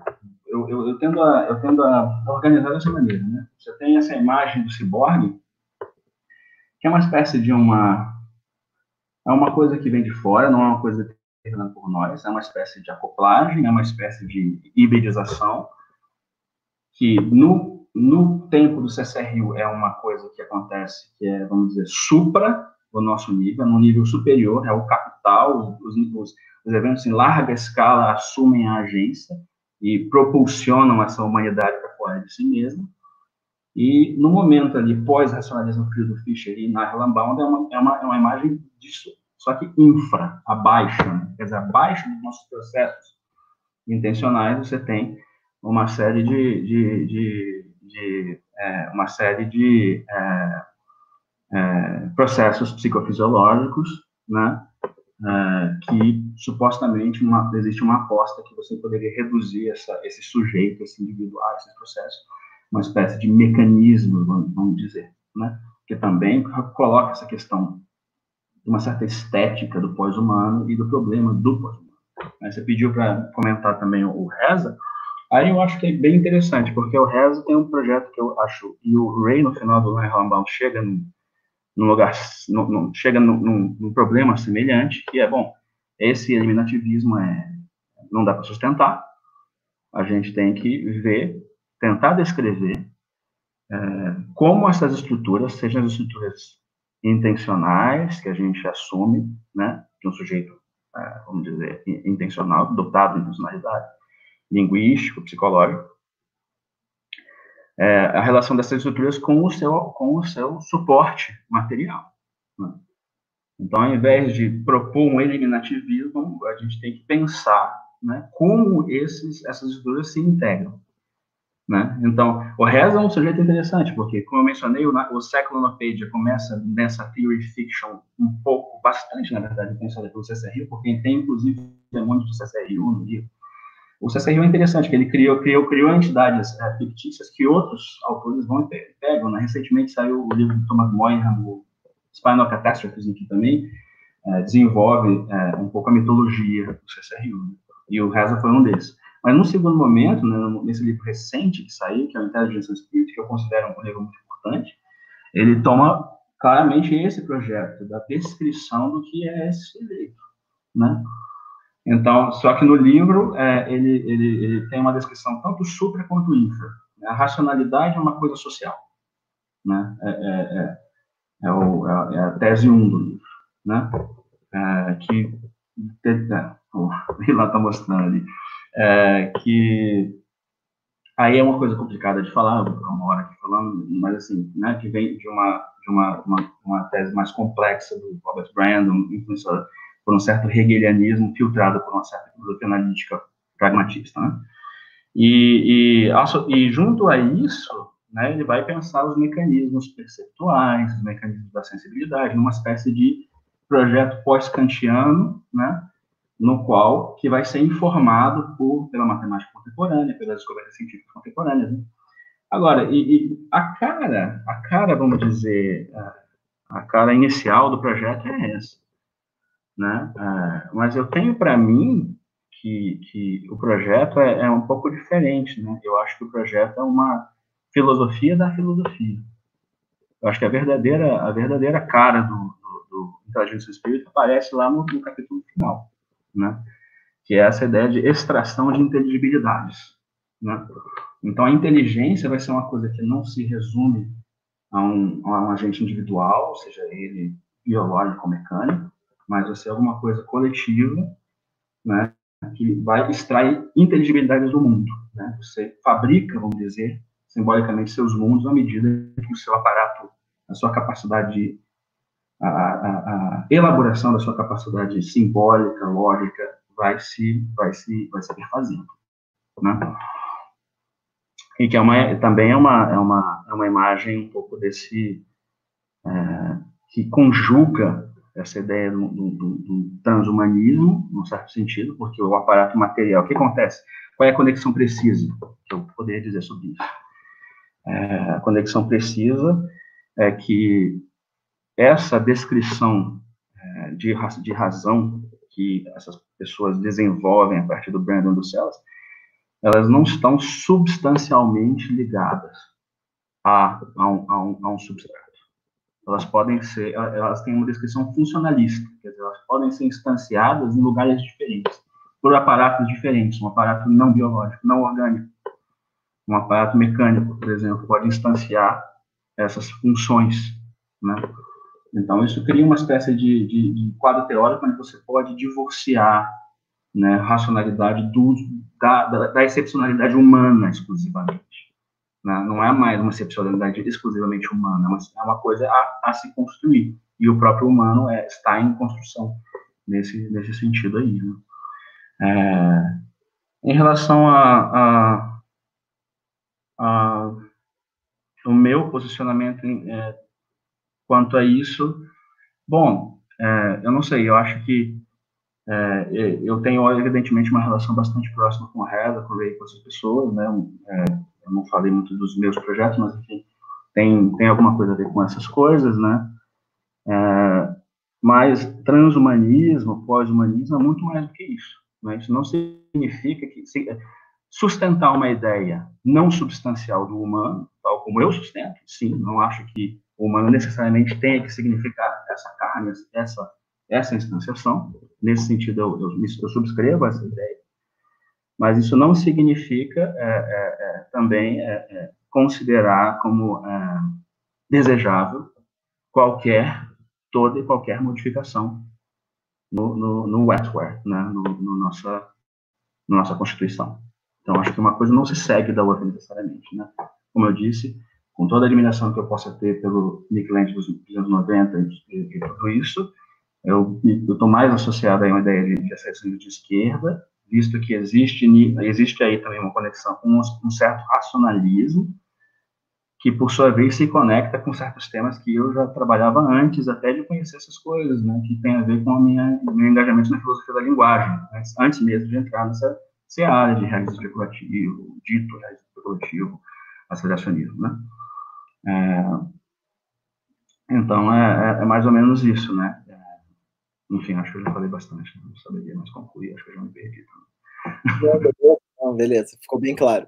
Uh, Ilan, a última, a minha última pergunta, e depois eu vou. Então, aí o pessoal do lado aí que está fazendo os comentários, alguns divertidos, outros complexos, etc. e tal, uh, fica à vontade para, enquanto o Ilan vai desenvolvendo a resposta, uh, poder ir fazendo perguntas, que daí vocês é que vão tomar o, as rédeas do, do processo aí, tá?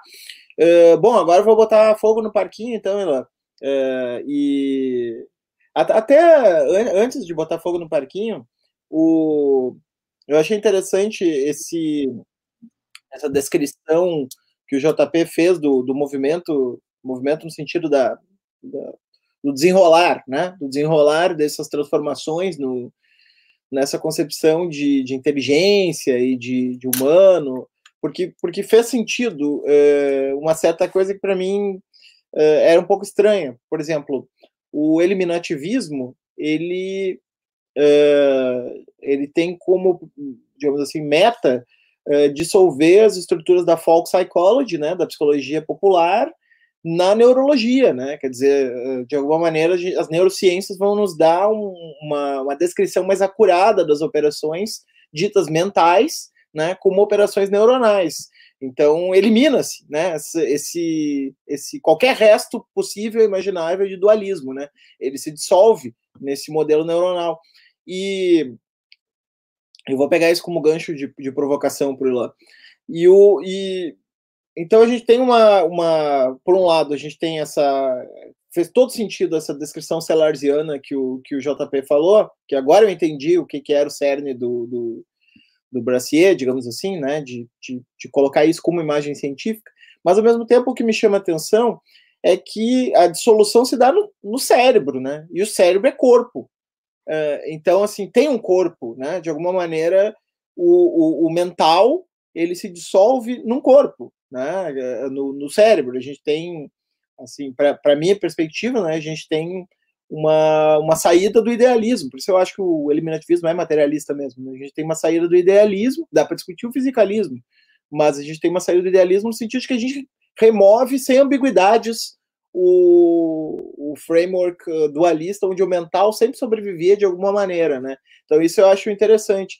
Mas aí eu gosto mais de uma via, por exemplo, como abre a Malabu, de pensar a inteligência a partir do cérebro, né? Pensar a relação da inteligência com o orgânico. Então, toda essa corrente que vai da inteligência para essa direção mais computacional, para mim, é, é, é, é, o oposto do que eu venho estudando e trabalhando, que não quer dizer que esteja errado. Acho que a gente tem que colocar na mesa e discutir, né? Não estou não tô querendo de forma nenhuma dizer que a minha perspectiva é a correta, só estou dizendo que eu caminho justamente na direção inversa. E, e aí essa direção inversa me faz pensar, Ayla, na, na, na tensão né, que existe. Acho que essa pergunta é boa para a gente fechar esse, esse primeiro round aqui, né? E depois ver as perguntas, na tensão que existe com o outro, os outros materialismos, né? É, a outro, o outro lado da filosofia do século XXI, que são lá os animismos, né? São os novos materialismos, é, o multinaturalismo, né? São todas essas correntes, Donna Haraway, Ana Tsin, Viveiro de Castro, Latour, Isabel Stangers, uh, Patrícia Maniglier, né? Quer dizer, uh, todo essa, esse outro arco da filosofia contemporânea que também passa pela virada especulativa, ou, enfim, se encontra com a virada especulativa, no sentido de que, olha, nós discordamos de tudo, mas vocês estão colocando as questões que a gente acha que são as questões, né? Acho que é, talvez isso que seja um pouco o nosso ponto de encontro, né? A gente concorda nas questões, não necessariamente das respostas, né?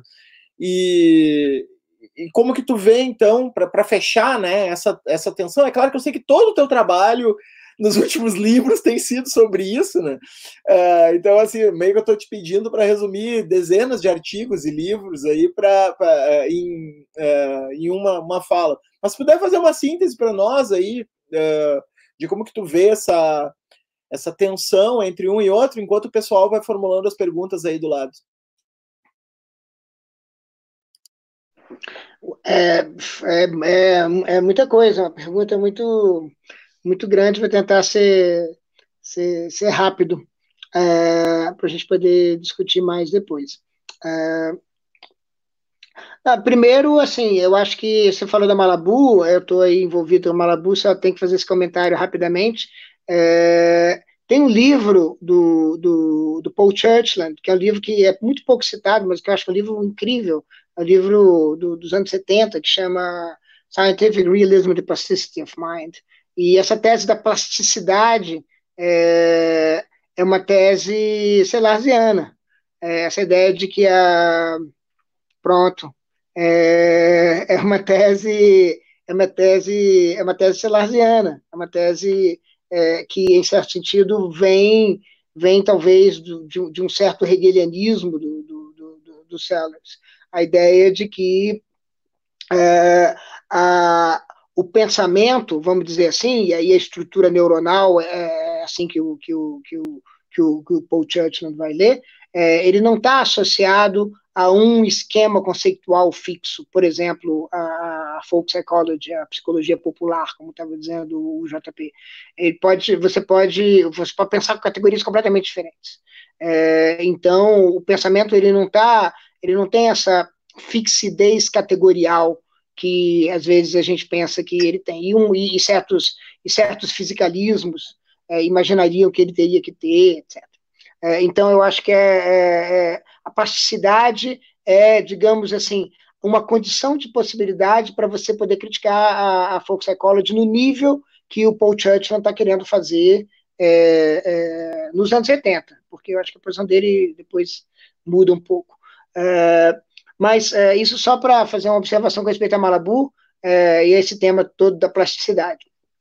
E talvez me dê, me dê um gancho, assim, meio meio. Eu acho que tem, eu acho que existe essa tensão que o, que o, que o, Moisés está falando. Eu, eu, no último encontro presencial que a gente teve, é, que foi em Porto Alegre no ano passado, coisas, né, parece de uma outra era, né, durante essa pandemia, que a gente se encontrava e, e conversava cara a cara e, e pronto, não precisava ficar ligando, desligando o microfone. É, é, eu falei, eu estava falando bastante dessa, dessa tensão entre esses dois, esses dois que eu chamava na época dois partidos cosmopolíticos, né? Um partido, um partido, é, digamos, em que eu, eu, chamava na época um partido do Rio de Janeiro, né? Por falta de uma palavra melhor, Rio de Janeiro em, em, em conexão com os mil nomes de Gaia, né? Com, com esse evento que, que criou um grande impacto que aconteceu no ano 2014 no Rio de Janeiro é, de um lado e o, e o, e o partido o partido que eu chamava também, um nome tão ruim quanto o primeiro, de partido de Warwick, que é o partido do que vem é, direto e indiretamente CCRU, ou seja, o partido é, que está associado a, a, a, a, digamos assim, um futuro, um futuro, é, digamos assim, uma, uma pós-humanidade mais associada à máquina do que ao animal. Né? Então, você tem uma associação com o animal e uma associação com uma máquina. No texto recente, eu, eu uso até uma imagem do Hilke para falar do, da relação entre animais e, e, espíritos, né? Os espíritos são as máquinas, né? Então, enfim. É, então, é, eu não sei como resolver essa tensão. Eu agora é, acho que há um, há, há um caminho, né? O caminho, o nome, o nome desse caminho é, na, que eu estou começando a elaborar é uma coisa, é, esse nome que eu, é uma coisa que eu tenho dado o nome de, de um marxismo pós-nihilista. É, e aqui, de fato, é, isso é muito importante, porque eu acho que o, o, o, diagnóstico de nihilismo, que é uma outra palavra como essa de aceleracionismo, uma palavra que também tem uma, tem uma, uma carreira muito interessante, né? porque ela foi feita como Nietzsche, Nietzsche cunhou o termo nihilista. Eu estou pensando um pouco em Nietzsche, eu não estou pensando, por exemplo, em Jacob, mas Jacob é, também está é, tá abrangido nisso. Né? Mas Nietzsche cunha o termo nihilista como um nihilismo, como um diagnóstico, e ao mesmo tempo como uma espécie de programa. É, então, é a partir desse diagnóstico que sai um programa. É, e aí, é, e esse, esse diagnóstico, de novo, me interessa mais. O diagnóstico de que a gente está é, o tempo todo nessa, nesse processo de captura da inteligência. Né? Então, e aí você vê, por exemplo, é interessante nas observações que a Malabu faz sobre Hegel, que ela, que ela chama atenção para, por exemplo, como é que Hegel termina a enciclopédia, naquela citação da Aristóteles, sobre inteligência, né? que a, a inteligência, algo como a inteligência é, é em potência a inteligibilidade de alguma coisa. Então, é, o que eu acho que é, é, interessante é pensar naquilo que eu chamei há pouco, na, na, minha resposta anterior, de anástrofe de Marx, ou seja, nesse projeto de futuro em que as forças produtivas transformam as relações sociais, a gente pensar nisso como uma, uma maneira de fazer com que as relações sociais, imaginar que as relações sociais envolvam inclusive o próprio niilismo né? Uh, ou seja, envolver, inclusive, isso que o Heidegger chamava de a dispensação do ser em que a gente está, que a dispensação do ser que a gente está é a dispensação nihilista, a dispensação metafísica, a dispensação da, da captura da, inteligência, da inteligibilidade de todas as coisas, etc. Então, uh, é, imaginar que o próprio, uh, que as próprias, que, que as forças produtivas vão ser capazes de transformar o, o, essa etapa na história do ser, que é o niilismo. E eu acho que isso dá para fazer na medida em que a gente começa a pensar, começa a exorcizar uma certa imagem da inteligência, em que a inteligência é convergente. Uh, eu acho que aí a gente começa a tatear alguma coisa. Talvez a inteligência não seja convergente. E aí o que a gente tem que fazer com a inteligência é mais ou menos o que, o que, é, o que foi feito anteriormente com respeito à produção. A produção não precisa ser convergente. A produção não precisa ser uma grande máquina que está produzindo para ao, ao serviço único da humanidade. A produção ela pode ser dispersa, a produção ela pode ser, ela pode formar diferentes associações entre humanos, animais, máquinas. A, a, a divergência pode ser, pode ser a norma, digamos, na produção. E o mesmo na inteligência. Né? É, e eu acho que é, se a gente começa a pensar por esse caminho, talvez a gente consiga imaginar é, um, um, um, uma maneira de pensar que não é prisioneira dessa ideia de uma de uma convergência da inteligência, no sentido de, digamos, uma imagem de, uh, de um espírito completamente terminado, um espírito que é o espírito, digamos assim, para usar para usar de novo os termos os termos da enciclopédia, o, o de Hegel, né? É, um espírito que é o espírito da religião revelada, né? Ou seja, é, é, pensar um pouco numa espécie de politeísmo revelado, para inventar um termo aqui por falta de um termo melhor, né? É, em vez desse monoteísmo do espírito absoluto, esse monoteísmo de Geist.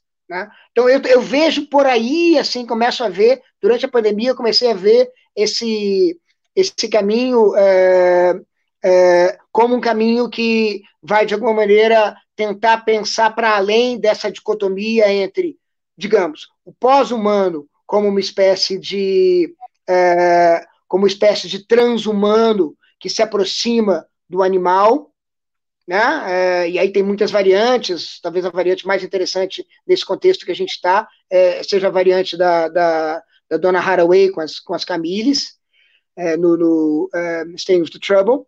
Uh, e, e, e, do outro lado, o inumanismo, um pós-humanismo, que é um inumanismo que tenta, de alguma maneira, entender que as regras, é, que a normatividade, ela se separa da humanidade que começou produzindo, que, que começou a produção, a produção dela. Ou seja, podemos imaginar outras criaturas inteligentes que vão é, não apenas seguir as nossas normas, claro, mas também instituir novas normas.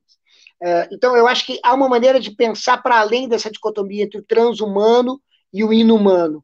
É, não sei se eu te respondi, mas acho que sim. É, eu estou pensando que isso é uma maneira pelo menos uma, uma maneira que eu tô que eu estou acreditando que sai desse debate, é, é, enfim, a, a, isso, né? Desse debate, desse debate aceleracionista que decorre desse debate aceleracionista, de pensar nessas nessas tendências.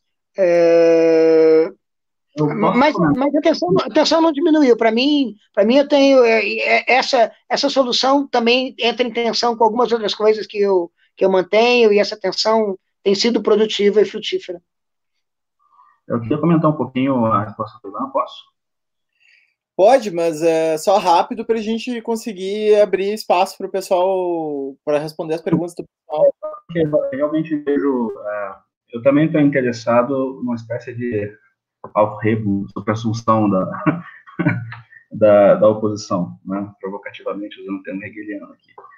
É, e assim, é, eu, ele tocou num. É que eu, realmente uma coisa que eu acho que ficou faltando na minha última resposta, que o Ilan mencionou inumanismo. Né? Inumanismo realmente é o nome do reza para esse, esse projeto. Não é transhumanismo, não é pós-humanismo, é inumanismo. Né?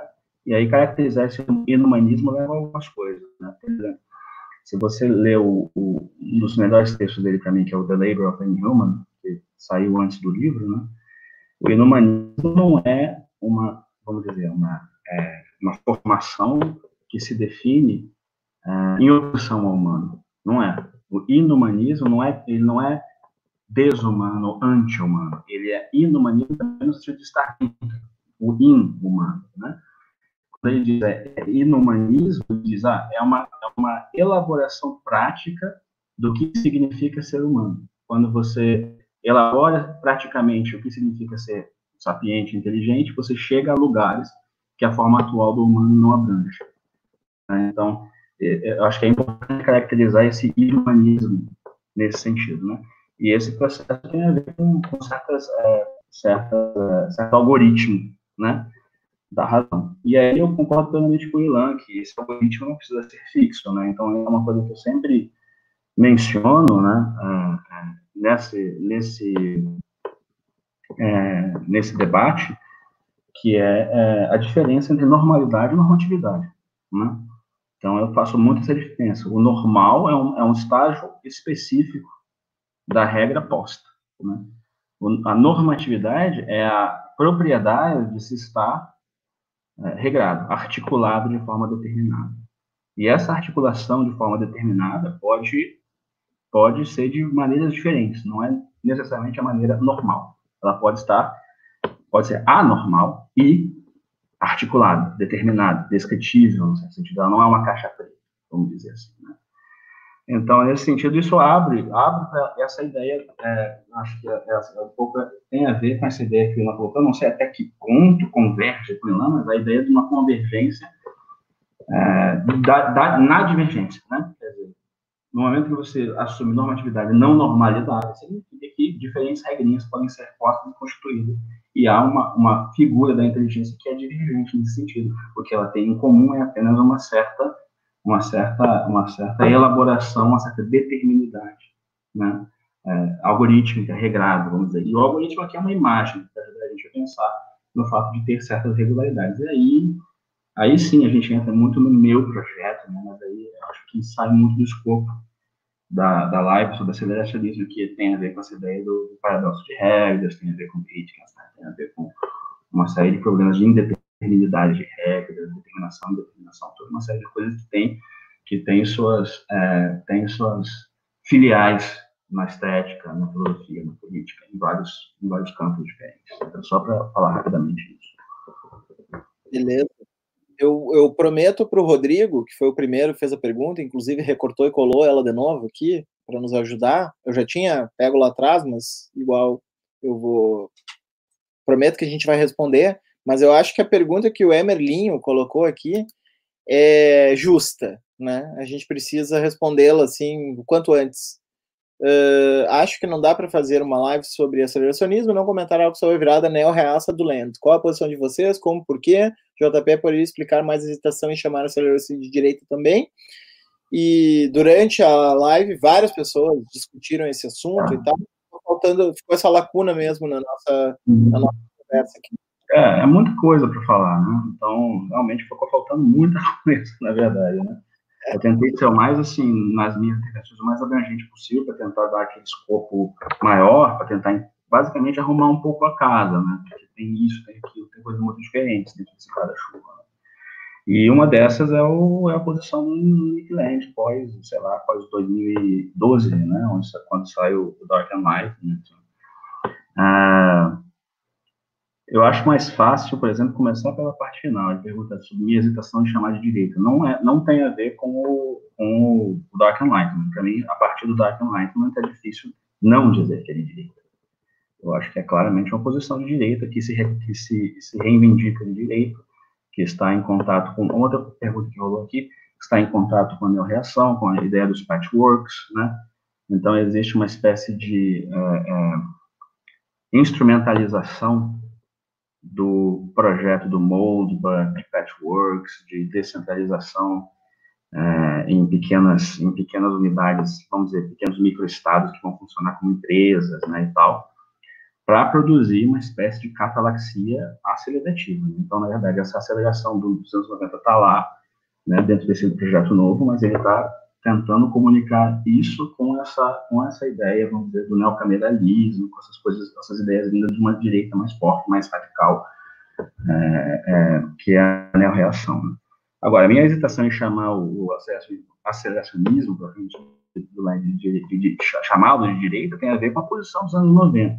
Num certo sentido, ela é de direita, porque ela condiz com uma espécie de visão é, de um sistema de produção global como o único possível, né? O capital, o capital é essa força, não tem saída. Ele é a única crítica possível é o capital que faz, não é nem a crítica se faz dentro do capital, como nossa de esquerda. Ela é o capital é essa crítica, né? Então poderia, sob esse ponto de vista, dizer que é uma posição de direita. Mas assim, quando a gente fala do CCRU, a gente não está falando só do Nick Land. Primeiramente, a gente está falando no próprio Nick Land, se você pega os anos 90, você tem textos como uh, Kant, uh, Kant, o Capital e a Prevenção do Incesto, que tem temas feministas que nunca mais vão aparecer depois, então a coisa é um pouco mais complicada naquele momento de, de é, incepção ali, de, de, de, começo do, da obra do Land. E, e, e o CCRO incluía é, é, é, associados, se não dentro dos seus membros, associados como o Code Lechon, está associado ao, ao afrofuturismo. Então, é muito difícil, aí torna-se mais difícil a Sage Plant, que, que elabora temas feministas, do Noah Haraway, Sugarman Firestone, esse tipo de coisa. Então, é um caldeirão mais complicado de você dizer que ele é puramente de direita ali nos anos 90. Tem várias pessoas com orientações um pouco diferentes, com uma temática um pouco diferente, e por isso minha hesitação em dizer, ó, oh, a sendo de direita, aquele do CCRU nos anos 90. Hum. Em geral, a gente fala CCRU, a gente fala que CCRU é basicamente a posição do Land. Vai começar. E a posição do Land não é tão clara assim, não é tão direita assim naquela época há um debate esse tempo, claro, em relação a isso, né? Agora, a maneira como ele, como ele é, botou os pingos nos is, vamos dizer assim, a partir de 2012, realmente foi ostensivamente e completamente, né? Na direção de uma, de uma, de uma, até de uma blogosfera específica que se organizava como sendo uma alternativa de direita, né? E aí, bom, cada um tem a, tem a, tem a sua posição em relação a isso. Não é, não é a minha posição uma posição contra a qual eu, eu debateria. Né? Agora, tem uma coisa interessante e incômoda, que é um problema interessante, né, que é qual é o nível de continuidade. E aí você, isso coloca um problema ético para aquele que, né, que, que subscreve a tese do CSRU dos anos 90 também, que é uma coisa interessante, que eu não subscrevo a tese do CSRU, mas eu subscrevo, vamos dizer, o diagnóstico aceleracionista que é anterior ao CSRU. Né? Então aí é um pouco diferente, você tem como separar um pouco as coisas e conseguir construir, navegar nisso, construir uma posição própria sem necessariamente é, é, assumir a posição completa do Land atual, por exemplo, que, que definitivamente eu não assumo. Uh, antes da gente entrar na pergunta do Rodrigo, que tá, vai ser respondida, tá? É, um complemento dessa pergunta para o Ilan, uh, o Eberlinho também, não sei se é o que eu estou pensando que é, mas enfim. E mais uma interessante, no que converge ou não o diagnóstico aceleracionismo, no Legiano e Leve, o diagnóstico da galera do Antropoceno, Capitaloceno e concorrentes Gaia.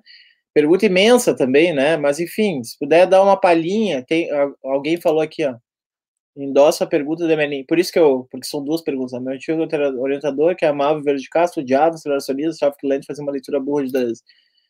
Uh, Rapidamente, tá, Para a gente conseguir responder outra. Eu sei que é, que é, é o universo numa casca de nós, né? Mas vai lá, te vira. É, não, não sei, eu estou aqui reagindo também à, à, pergunta do, do Greg, que também está na mesma linha do, do, do da, da, pergunta anterior, do, do, do Emerlinho, e essa tensão toda é, que apareceu aí, né? Que é do, do, do do, do, do que, que o aceleracionismo se tornou, e uma boa razão para a gente não usar mais a palavra aceleracionismo, que acaba confundindo, mas, mas eu acho que ela tem um poder diagnóstico, esse é, é o ponto. Né? Ou seja, o que eu acho que o, o evento Nick Land significa é o seguinte, é, de fato, o Nick Land fez análises é, muito interessantes, os textos dele, sobretudo os textos dele dos anos 90, são textos extremamente interessantes de lidos e fascinantes, e são textos que estão muito próximos do, é, desses, é, dessa literatura francesa dos anos 70, em particular de Lyotard uh, e, e, em parte, pelo menos mais explicitamente, de, de Deleuze e Guattari no Antiédipo. É, então, é, o que é interessante é o seguinte, o, o, evento Nick Land, para responder essa questão da direita, ele, em certo sentido, obriga o marxismo a se repensar em outros termos. Eu acho que isso está todo mundo fazendo desde 2012, pelo menos, se não antes. Ou seja, por que o marxismo pode ser lido dessa maneira, como tendo um desvio que é meramente um culto ao capital e seu potencial revolucionário, em que a revolução é o capital, em que a crítica é o capital, em que o capital é o que se transforma a si mesmo. E não há possibilidade de transformação senão por meio do capital. E, de fato, a gente tem visto a capacidade transformativa do capital sem parar desde, desde, é, desde Marx. É, é, ou seja, pensar nisso é uma coisa, eu acho que é a tarefa mais importante para uma, uma esquerda se, re, se reinventar. Então, Greg, você fala assim, ah, o Trump e o Bolsonaro são, são é, dois eventos aceleracionistas recentes. Como, então, propostas de esquerda... É, é, a questão não é o, o, o, quanto pior, melhor. É justamente imaginar é, políticas que vão permitir que esse é, que a gente desloque a capacidade revolucionária, como eu estava dizendo antes, para manter no, no, nos termos que eu estava dizendo antes, é, é, que a capacidade revolucionária não é do capital, mas é justamente da produção. Ou seja, vamos dizer assim, o capital, o pessoal fala assim, ah, mas o capital é incrível, o capital cria emprego. Não, o capital não cria emprego. O emprego, o emprego quem cria é quem trabalha. Né? É, é, é a capacidade de trabalho que cria a possibilidade de emprego. Ou seja, o capital não cria o trabalho. É, o capital não cria, não cria nada, ele agencia de uma certa maneira. Então, anaricamente, o capital não, não, não, não, não faz essa transformação revolucionária. O que faz a transformação revolucionária é a produção. Então, eu acho que um, um, um, um é, digamos assim, o, o, que, o que a esquerda pode ser pensada, é, o, que a esquerda pode pensar a partir da, do, do evento Nick Land é justamente isso.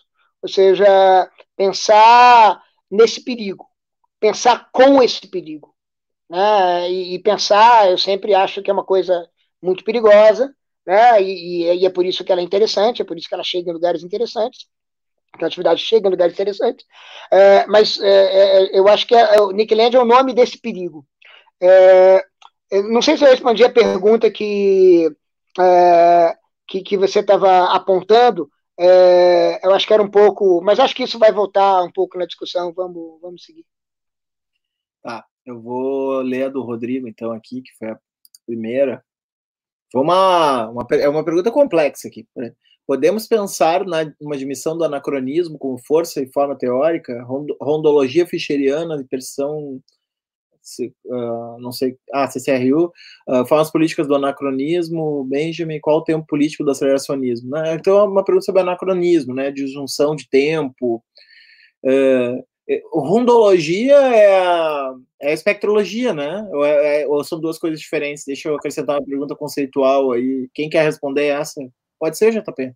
Sim, mas é, eu não sei o que é rondologia. Eu conheço a espectrologia. Talvez seja uma questão de tradução. Eu, eu, tenho, eu tenho a impressão de que é uma tradução diferente do, da, da espectrologia, rondologia. É, é, eu acho que tem, nos exemplos dados, tem coisas diferentes, né? É, eu não tenho certeza se a gente pode dizer que a espectrologia do Fischer tem a ver com o anacronismo e a hiperstição também. É, um caráter, vamos dizer, ficcional é um caráter anacrônico? Não sei, né? Benjamin talvez mais, tenha mais a ver com isso. Agora, a espectrologia, é, o que acontece com a espectrologia, tal como o Fischer a, a mobiliza, né? É, não sei se eu chamaria isso de anacronismo, mas é a ideia de futuros não realizados que voltam para nos assombrar, né? um pouco essa ideia. Então, a espectrologia aparece no Fischer em, em conluio com o, problema do, capital, do realismo capitalista, o fato de você ter uma espécie de um, um fechamento da, do, do, horizonte futuro, um diagnóstico que eu acho que aqui no Brasil Paulo Arantes faz de um jeito bem interessante também. É, é, e existe, vamos dizer, uma, um traço, uma ferida que, né, que é alguma coisa que, que continua reverberando né, desse futuro que não se realizou, dessas expectativas não realizadas. Né? Então, tá, anacronismo no sentido de um tempo diferente que não se, não se realizou, ok, mas anacronismo pode muito bem ser, ser pensado como um retorno, como uma uma, uma, uma situação temporal passada, tida por uh, uma bela época, isso eu acho que, não sei, eu não, não, tenderia, não tenderia muito a, a ir nesse, nessa direção, eu não, não saberia muito como uh, discutir isso, né? Agora, a ideia de um, de um futuro que não se realizou, sim, no sentido de ter um tempo paralelo que não é o tempo da nossa, da nossa linha, linha atual, ali que foi atualizada, né? É, então, eu acho que isso tem uma função no sentido de, de alimentar um imaginário político, né? Nesse sentido, nesse sentido, eu acho que e não acho absolutamente é, incompatível com o aceleracionismo como um problema, né? Se você, o problema é todo, acho que muitas das perguntas dessas, elas giram em torno é, de uma compreensão do aceleracionismo como um programa, e aí está embutido na pergunta que programa, qual dos programas ditos aceleracionistas, e o aceleracionismo como um diagnóstico. Né? Então, aí quando você diz a ah, Trump e Bolsonaro são aceleracionistas, existe uma, existe, existem maneiras, a pergunta é equívoca, no sentido de que ah, eles são aceleracionistas porque eles estão fazendo um projeto aceleracionista, acho mais difícil de sustentar do que dizer ah, são acelerações ou são acelerações porque são sintomas de uma aceleração do capital que tem que produzir é, certo tipo de identificação molar e tudo mais, que na verdade vai um pouco contra o diagnóstico landiano dos anos 90, essa identificação molar, esse retorno dessa, dessa, dessa, uh, dessa, dessa identificação em larga escala com a figura de um líder e tal, isso vai, vai bastante vai bastante contra né, o, o, que, o, que, o que era o projeto de despersonalização que, que o CCRU sustentava na sua, na sua maioria. Né. E aí coloca um problema, um problema interessante, que na verdade é o problema é, é o problema que rola ali entre o antiédipo e o Platoso, né, de análise do que é o fascismo e da sua diferenciação com o nazismo, né? é, nazismo como uma pulsão de morte, uma espécie de, de sociedade suicidária. Eu não lembro quem é que está sustentando uma, um diagnóstico como esse para o Brasil contemporâneo, né? e o fascismo como uma identificação efetivamente molar, né? Com, com uma grande uma grande é, uma grande figura ali que, que, galvaniza toda toda toda a sua projeção narcísica de uma sociedade ou de, ou de uma parte de uma parcela da sociedade né? aí tem também um não vai dar tempo mas tem um debate muito bom para se ter aí na qual o Lente se posicionou tem um artigo interessante chamado Making It with Death no qual ele ele se coloca contra a, a, a ideia do Mil de que a pressa em desestratificar pode gerar né, essa pulsão suicidária né, e ele fica com, com, com a leitura dele do antiélico, sempre bom frisar, né, de que, na verdade, a desertificação nunca pode dar em nazismo. Né? Então, o Nick Land, dos anos 90, é antinazista, absolutamente antifascista. Então, isso também complica essa, essa, essa identificação atual, da figura atual dele como fascista. Tudo bem, nos anos 90 por isso. Isso também alimentando aquela, a minha, a minha, a minha hesitação em classificar a posição dos anos 90 dessa maneira muito, muito, muito é, fechada, né? É, mas, enfim, não daria muito tempo de, de fazer esse debate, mas é, existe um debate interessante para se ter entre é, um devir molecular e um devir molar no interior de um nazismo, de um fascismo, e como ler Trump e Bolsonaro diz disso. E aí é mais e Guattari do que Lenin, essas coisas. Mas ou é o antiédico ou é o meu Platão, né? Isso é, isso é uma, uma coisa interessante para ser discutida. Gente, eu vou fazer a última pergunta aqui para o Ilan e depois a gente vai fechar, tá? Um, eu achei interessante o, o Erlon, durante vários, vários comentários aqui, bem insistindo na tese de que o, o pensador para pensar o século XXI não é Deleuze, sim Skinner, né? É, ele colocou aqui, eu vou colocar os comentários dele na tela. Eu achei interessante que é uma pergunta que saiu um pouco do eixo, né? Porque as outras voltam para algumas questões que a gente circundou e não vai dar para aprofundar mais. Né? Não vai dar para resolver o conflito entre partido animista e partido do inumano agora aqui, né? Em cinco minutos. Uh, se tomarem as subjetividades como algo intangível, quase mista, não é poeta, vão levar, vão levar lavada sempre do caminho de analítica. Aí depois do caminho de analítica, Foucault errou dizer que o futuro seria pois será assim skinneriano. E aqui a pergunta dele, ó. Ah, não, tem mais um comentário. No Alden 2, a sociedade científica idealizada por Skinner, existe uma planificação da sociedade muito descentralizada em termos de produção e trabalho, que existe experiências reais ainda hoje, e a pergunta tá aqui, ó. É incrível como a extrema-direita obscurantista fez uso de tecnologia comportamental com variadas formas de tokens algorítmicos, reforçadores pelas redes sociais e afim. Como rivalizar? Ilan, vamos fechar com essa para fugir um pouco da caixa das, das perguntas uh, das perguntas mais mais dentro do escopo aqui o que que tu que, será que o aceleracionista tem alguma coisa a dizer sobre isso esse pensamento todo sobre inteligência gás uh, produção etc e tal tem uma coisa a pensar sobre essa modulação comportamental via algoritmo da, que está preponderando no nosso capitalismo de plataforma hein? capitalismo de plataforma aliás é um livro do Cernicek, né? Então a gente é, não... tem análise da acionista disso aí no Platform Capitalism do, do Suncheck, então. É, e é um, é um bom livro, aliás. Bom livro, bom livro de, de, de análise empírica de, do capitalismo plataforma. É, eu acho que eu acho que tem que tem que pensar, né, é, nisso, né? Eu acho que é essa a questão. Ou seja, é, eu concordo que está parecendo assim, né? Está é, parecendo está parecendo que, de fato, o, talvez o Foucault disse que o século XX vai ser conhecido como o século deleuziano, mas o século XXI vai ser conhecido como o século skinneriano. Né? É, talvez seja assim. É, de fato, é, é, é um pouco, eu acho, uma consumação de um, de um projeto do projeto nihilista, seja do projeto de captura da inteligibilidade, em particular da inteligibilidade de como é que as pessoas formam suas opiniões.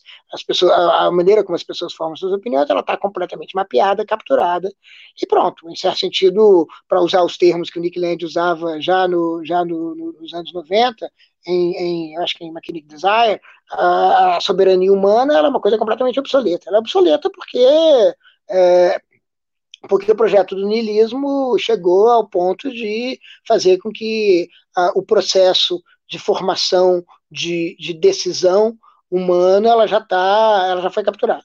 Então, é, a questão é, é, é, preciso pensar nessa, né, nessa história. Né? A esquerda não vai poder não vai poder simplesmente rivalizar com, é, com uma outra uma outra uma outra estratégia de mídia é, ou com uma outra estratégia de é, de combater a mídia ou tentar, por exemplo, regular fake news. É, isso pode resolver a, a, a curto prazo.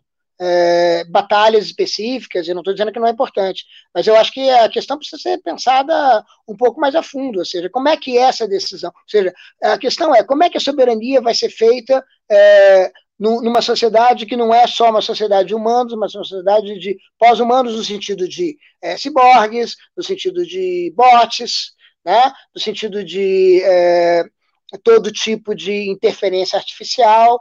Então a gente vai ter que a gente vai ter que repensar a mídia de alguma maneira, porque não, porque de fato, de fato a questão é, é o mecanismo de formação de comportamento por meio do reforçamento, por meio do reforço skinneriano, essa parada foi. Essa parada está mapeada. Então, essa parada é, pode ser utilizada é, e, e, é utilizada, é incorporada é, pelo capital é, completamente. É, qual que é a minha qual que é a minha bússola aí na história? A minha bússola é de novo pensar que associação com essas coisas ela é uma associação que se dá por meio, por meio da produção e não por meio do capital. Então, eu acho que a gente teria que pensar, para começar a pensar, a gente teria que pensar justamente em, é, em inventar, em, em, em, enfatizar essa ideia de que essas, essas produções automáticas, essa, esse reforçamento de mídia, etc., tudo isso é uma produção que pode ser combatido com outras produções. Acho que é mais ou menos gente, por aí que a gente pode começar a, a, a pensar. Mas eu acho que a multiplicidade é, é, é, ainda uma pista muito grande. Né? Porque o, o, o que acontece é o seguinte: para usar uma velha imagem ativista do, do, do, Chomsky, manufaturar o consenso é uma coisa que, que tem, teve sua inteligibilidade capturada, que a gente sabe como fazer, tem uma regra, a gente aperta um, um, um botão e paga não sei quanto, né? Mas essa é a questão importante, né? A gente paga e a gente cria o consenso. Mas uma vez que é, a gente produz dissenso, né? É, isso, isso eu acho que é, cria, cria uma outra, cria uma outra maneira de cria uma confusão na história, cria uma, uma, uma divergência na história. Então, eu acho que a criação do dissenso é talvez um, um, um, um caminho. Né? É, e, e, não do dissenso pelo dissenso, mas o dissenso que está, é, em alguma maneira, que é inevitável quando o consenso é quando o consenso tenta se defender. Toda recomendação do consenso envolve o dissenso. Então, é, eu diria mais ou menos por aí, para não responder a pergunta, que é uma pergunta de fato muito difícil. De fato, eu concordo que Skinner é, é, é, é talvez, é, talvez uma das figuras mais importantes para a história do niilismo no século XX, e as consequências disso vão ser ainda muito grandes. É, e aí você faz também uma observação sobre ah, a, a, a na verdade, a Cambridge Analytica, a, a, a, Cambridge Analytica vai, na verdade, se dar bem porque as subjetividades elas são skinnerianas, né? É, então, eu acho que o combate é um combate é um combate pelo, pelo dissenso nesse momento. É por isso que é preciso repensar a multiplicidade, repensar a, a diversidade, e não a diversidade em termos simplesmente de comportamento, mas a diversidade em termos de inteligibilidade pensar, entender o pensamento de uma forma diferente da inteligência, do sentido da inteligibilidade, é, que é, em certo sentido, ainda o propósito de, enfim, tentar sair do niilismo, porque eu entendo que o capital é uma figura é, dessa história do niilismo. Não é só isso, mas é também uma figura da história da história do, do niilismo, da história da captura da inteligibilidade das coisas. Porque uma vez que você captura a inteligibilidade, aquilo que você capturou, você pode, você pode transformar em, enfim, numa coisa comprável, né? Porque, porque, enfim, é um pouco o. E não travou?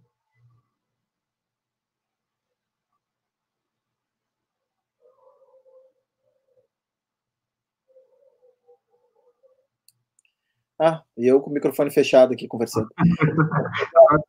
é, volta. O, eu ia fazer a piada aqui que o Elan tá se entregando, que é do partido animista, deitado nessa rede aí enquanto fala, né?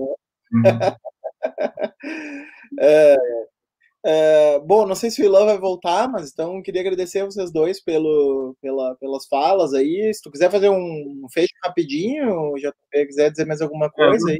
Gostei dessa pergunta, que é, o anarco-primitivismo do Kaczynski e a associacionismo industrial indiana em cinco minutos de porrada ao vivo. Bom, eu tenho uma, uma recomendação textual para isso, Jacques Camat.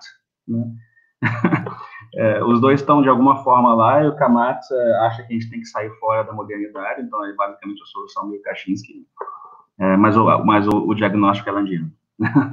então é, é, bem engraçado que você tem uma espécie de convergência lá onde um diagnóstico tão radical sobre o, o capitalismo está, está posto, né?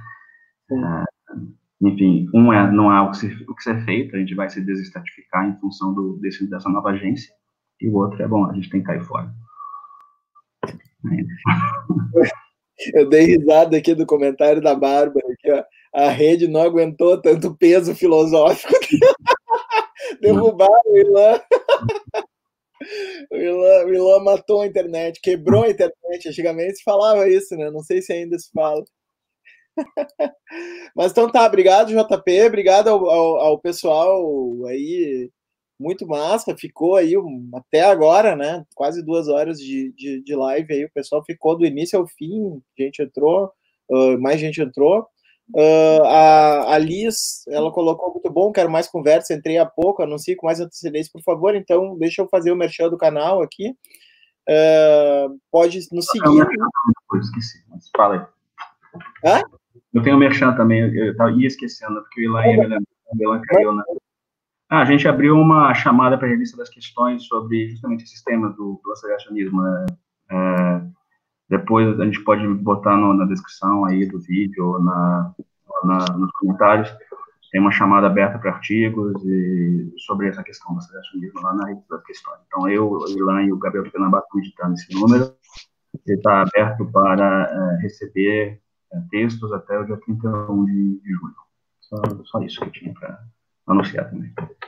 Ilan, disseram que tu quebrou a internet, cara. Foi tanto peso filosófico que caiu a live, caiu da live aí. É, eu não entendi muito bem, mas caiu tudo aqui de repente. Mas uhum. estamos de volta aí, desculpa, desculpa aí todo mundo. Não, tu tem uns segundos aí para se despedir, se quiser, do pessoal. Não, é isso, é uma discussão que eu acho que a discussão do aceleracionismo abre muitos caminhos, eu tenho tentado percorrer alguns deles, são demais, são, são diversos, e, e, e o JP percorre alguns dos mesmos e alguns outros, é, e reforçar essa, essa chamada, a gente está na, na revista das questões é, é, chamando para um volume sobre aceleracionismo, a chamada está até dia 31 de julho, é, é, vocês deem uma olhada lá, é, basta escrever periódicos UNB é, das questões. É, e pronto, muito obrigado para todo mundo, foi super legal encontrar vocês. É, as perguntas foram muito difíceis e muito boas, me fizeram pensar algumas coisas. É, essa última pergunta foi bem, foi bem, foi bem, bem difícil. e a discussão continua. E valeu, valeu encontrar vocês. Obrigado pelo convite, Moisés. Obrigado, JP. Obrigado, obrigado, Ilan. Obrigado, JP. Como, como obrigado, eu falei. Obrigado mais uma vez.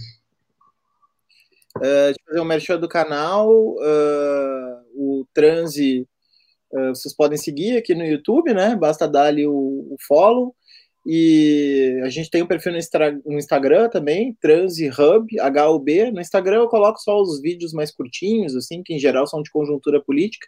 Então, quem quer mais essa via filosófica, mais hard, daí é aqui mesmo que, que o debate vai funcionar. Se vocês cavocarem nos vídeos antigos, tem outras coisas. Eu fiz um curso sobre Derrida, para quem tiver para quem tiver interesse aqui no canal. A gente teve uma live semana passada com o Diego e a Aline Costa sobre antropoceno e, e como sobreviver no antropoceno, que pegou um pouco talvez o outro lado. E enfim, vocês podem nos seguir no Face também. A gente tem um perfil, a gente tem o Transe, né? Basta digitar lá a página, Transe, curtir a página. E uh, Twitter, arroba TranseHub, H-U-B, né? Então, é isso, só tô falando isso, eu acho meio cafona, assim, esse pedido aí de curtida e, e seguida, mas é que o pessoal falou, né, que, que queria conhecer, uh, queria ter a informação antes, então esse é o jeito pelo qual chega a informação, né, essa live já estava anunciada faz um tempinho nesses canais. Então, se você não quer perder as próximas, uh, entra aí nos nossos canais. Valeu, gente. Até a próxima. Valeu. Obrigado.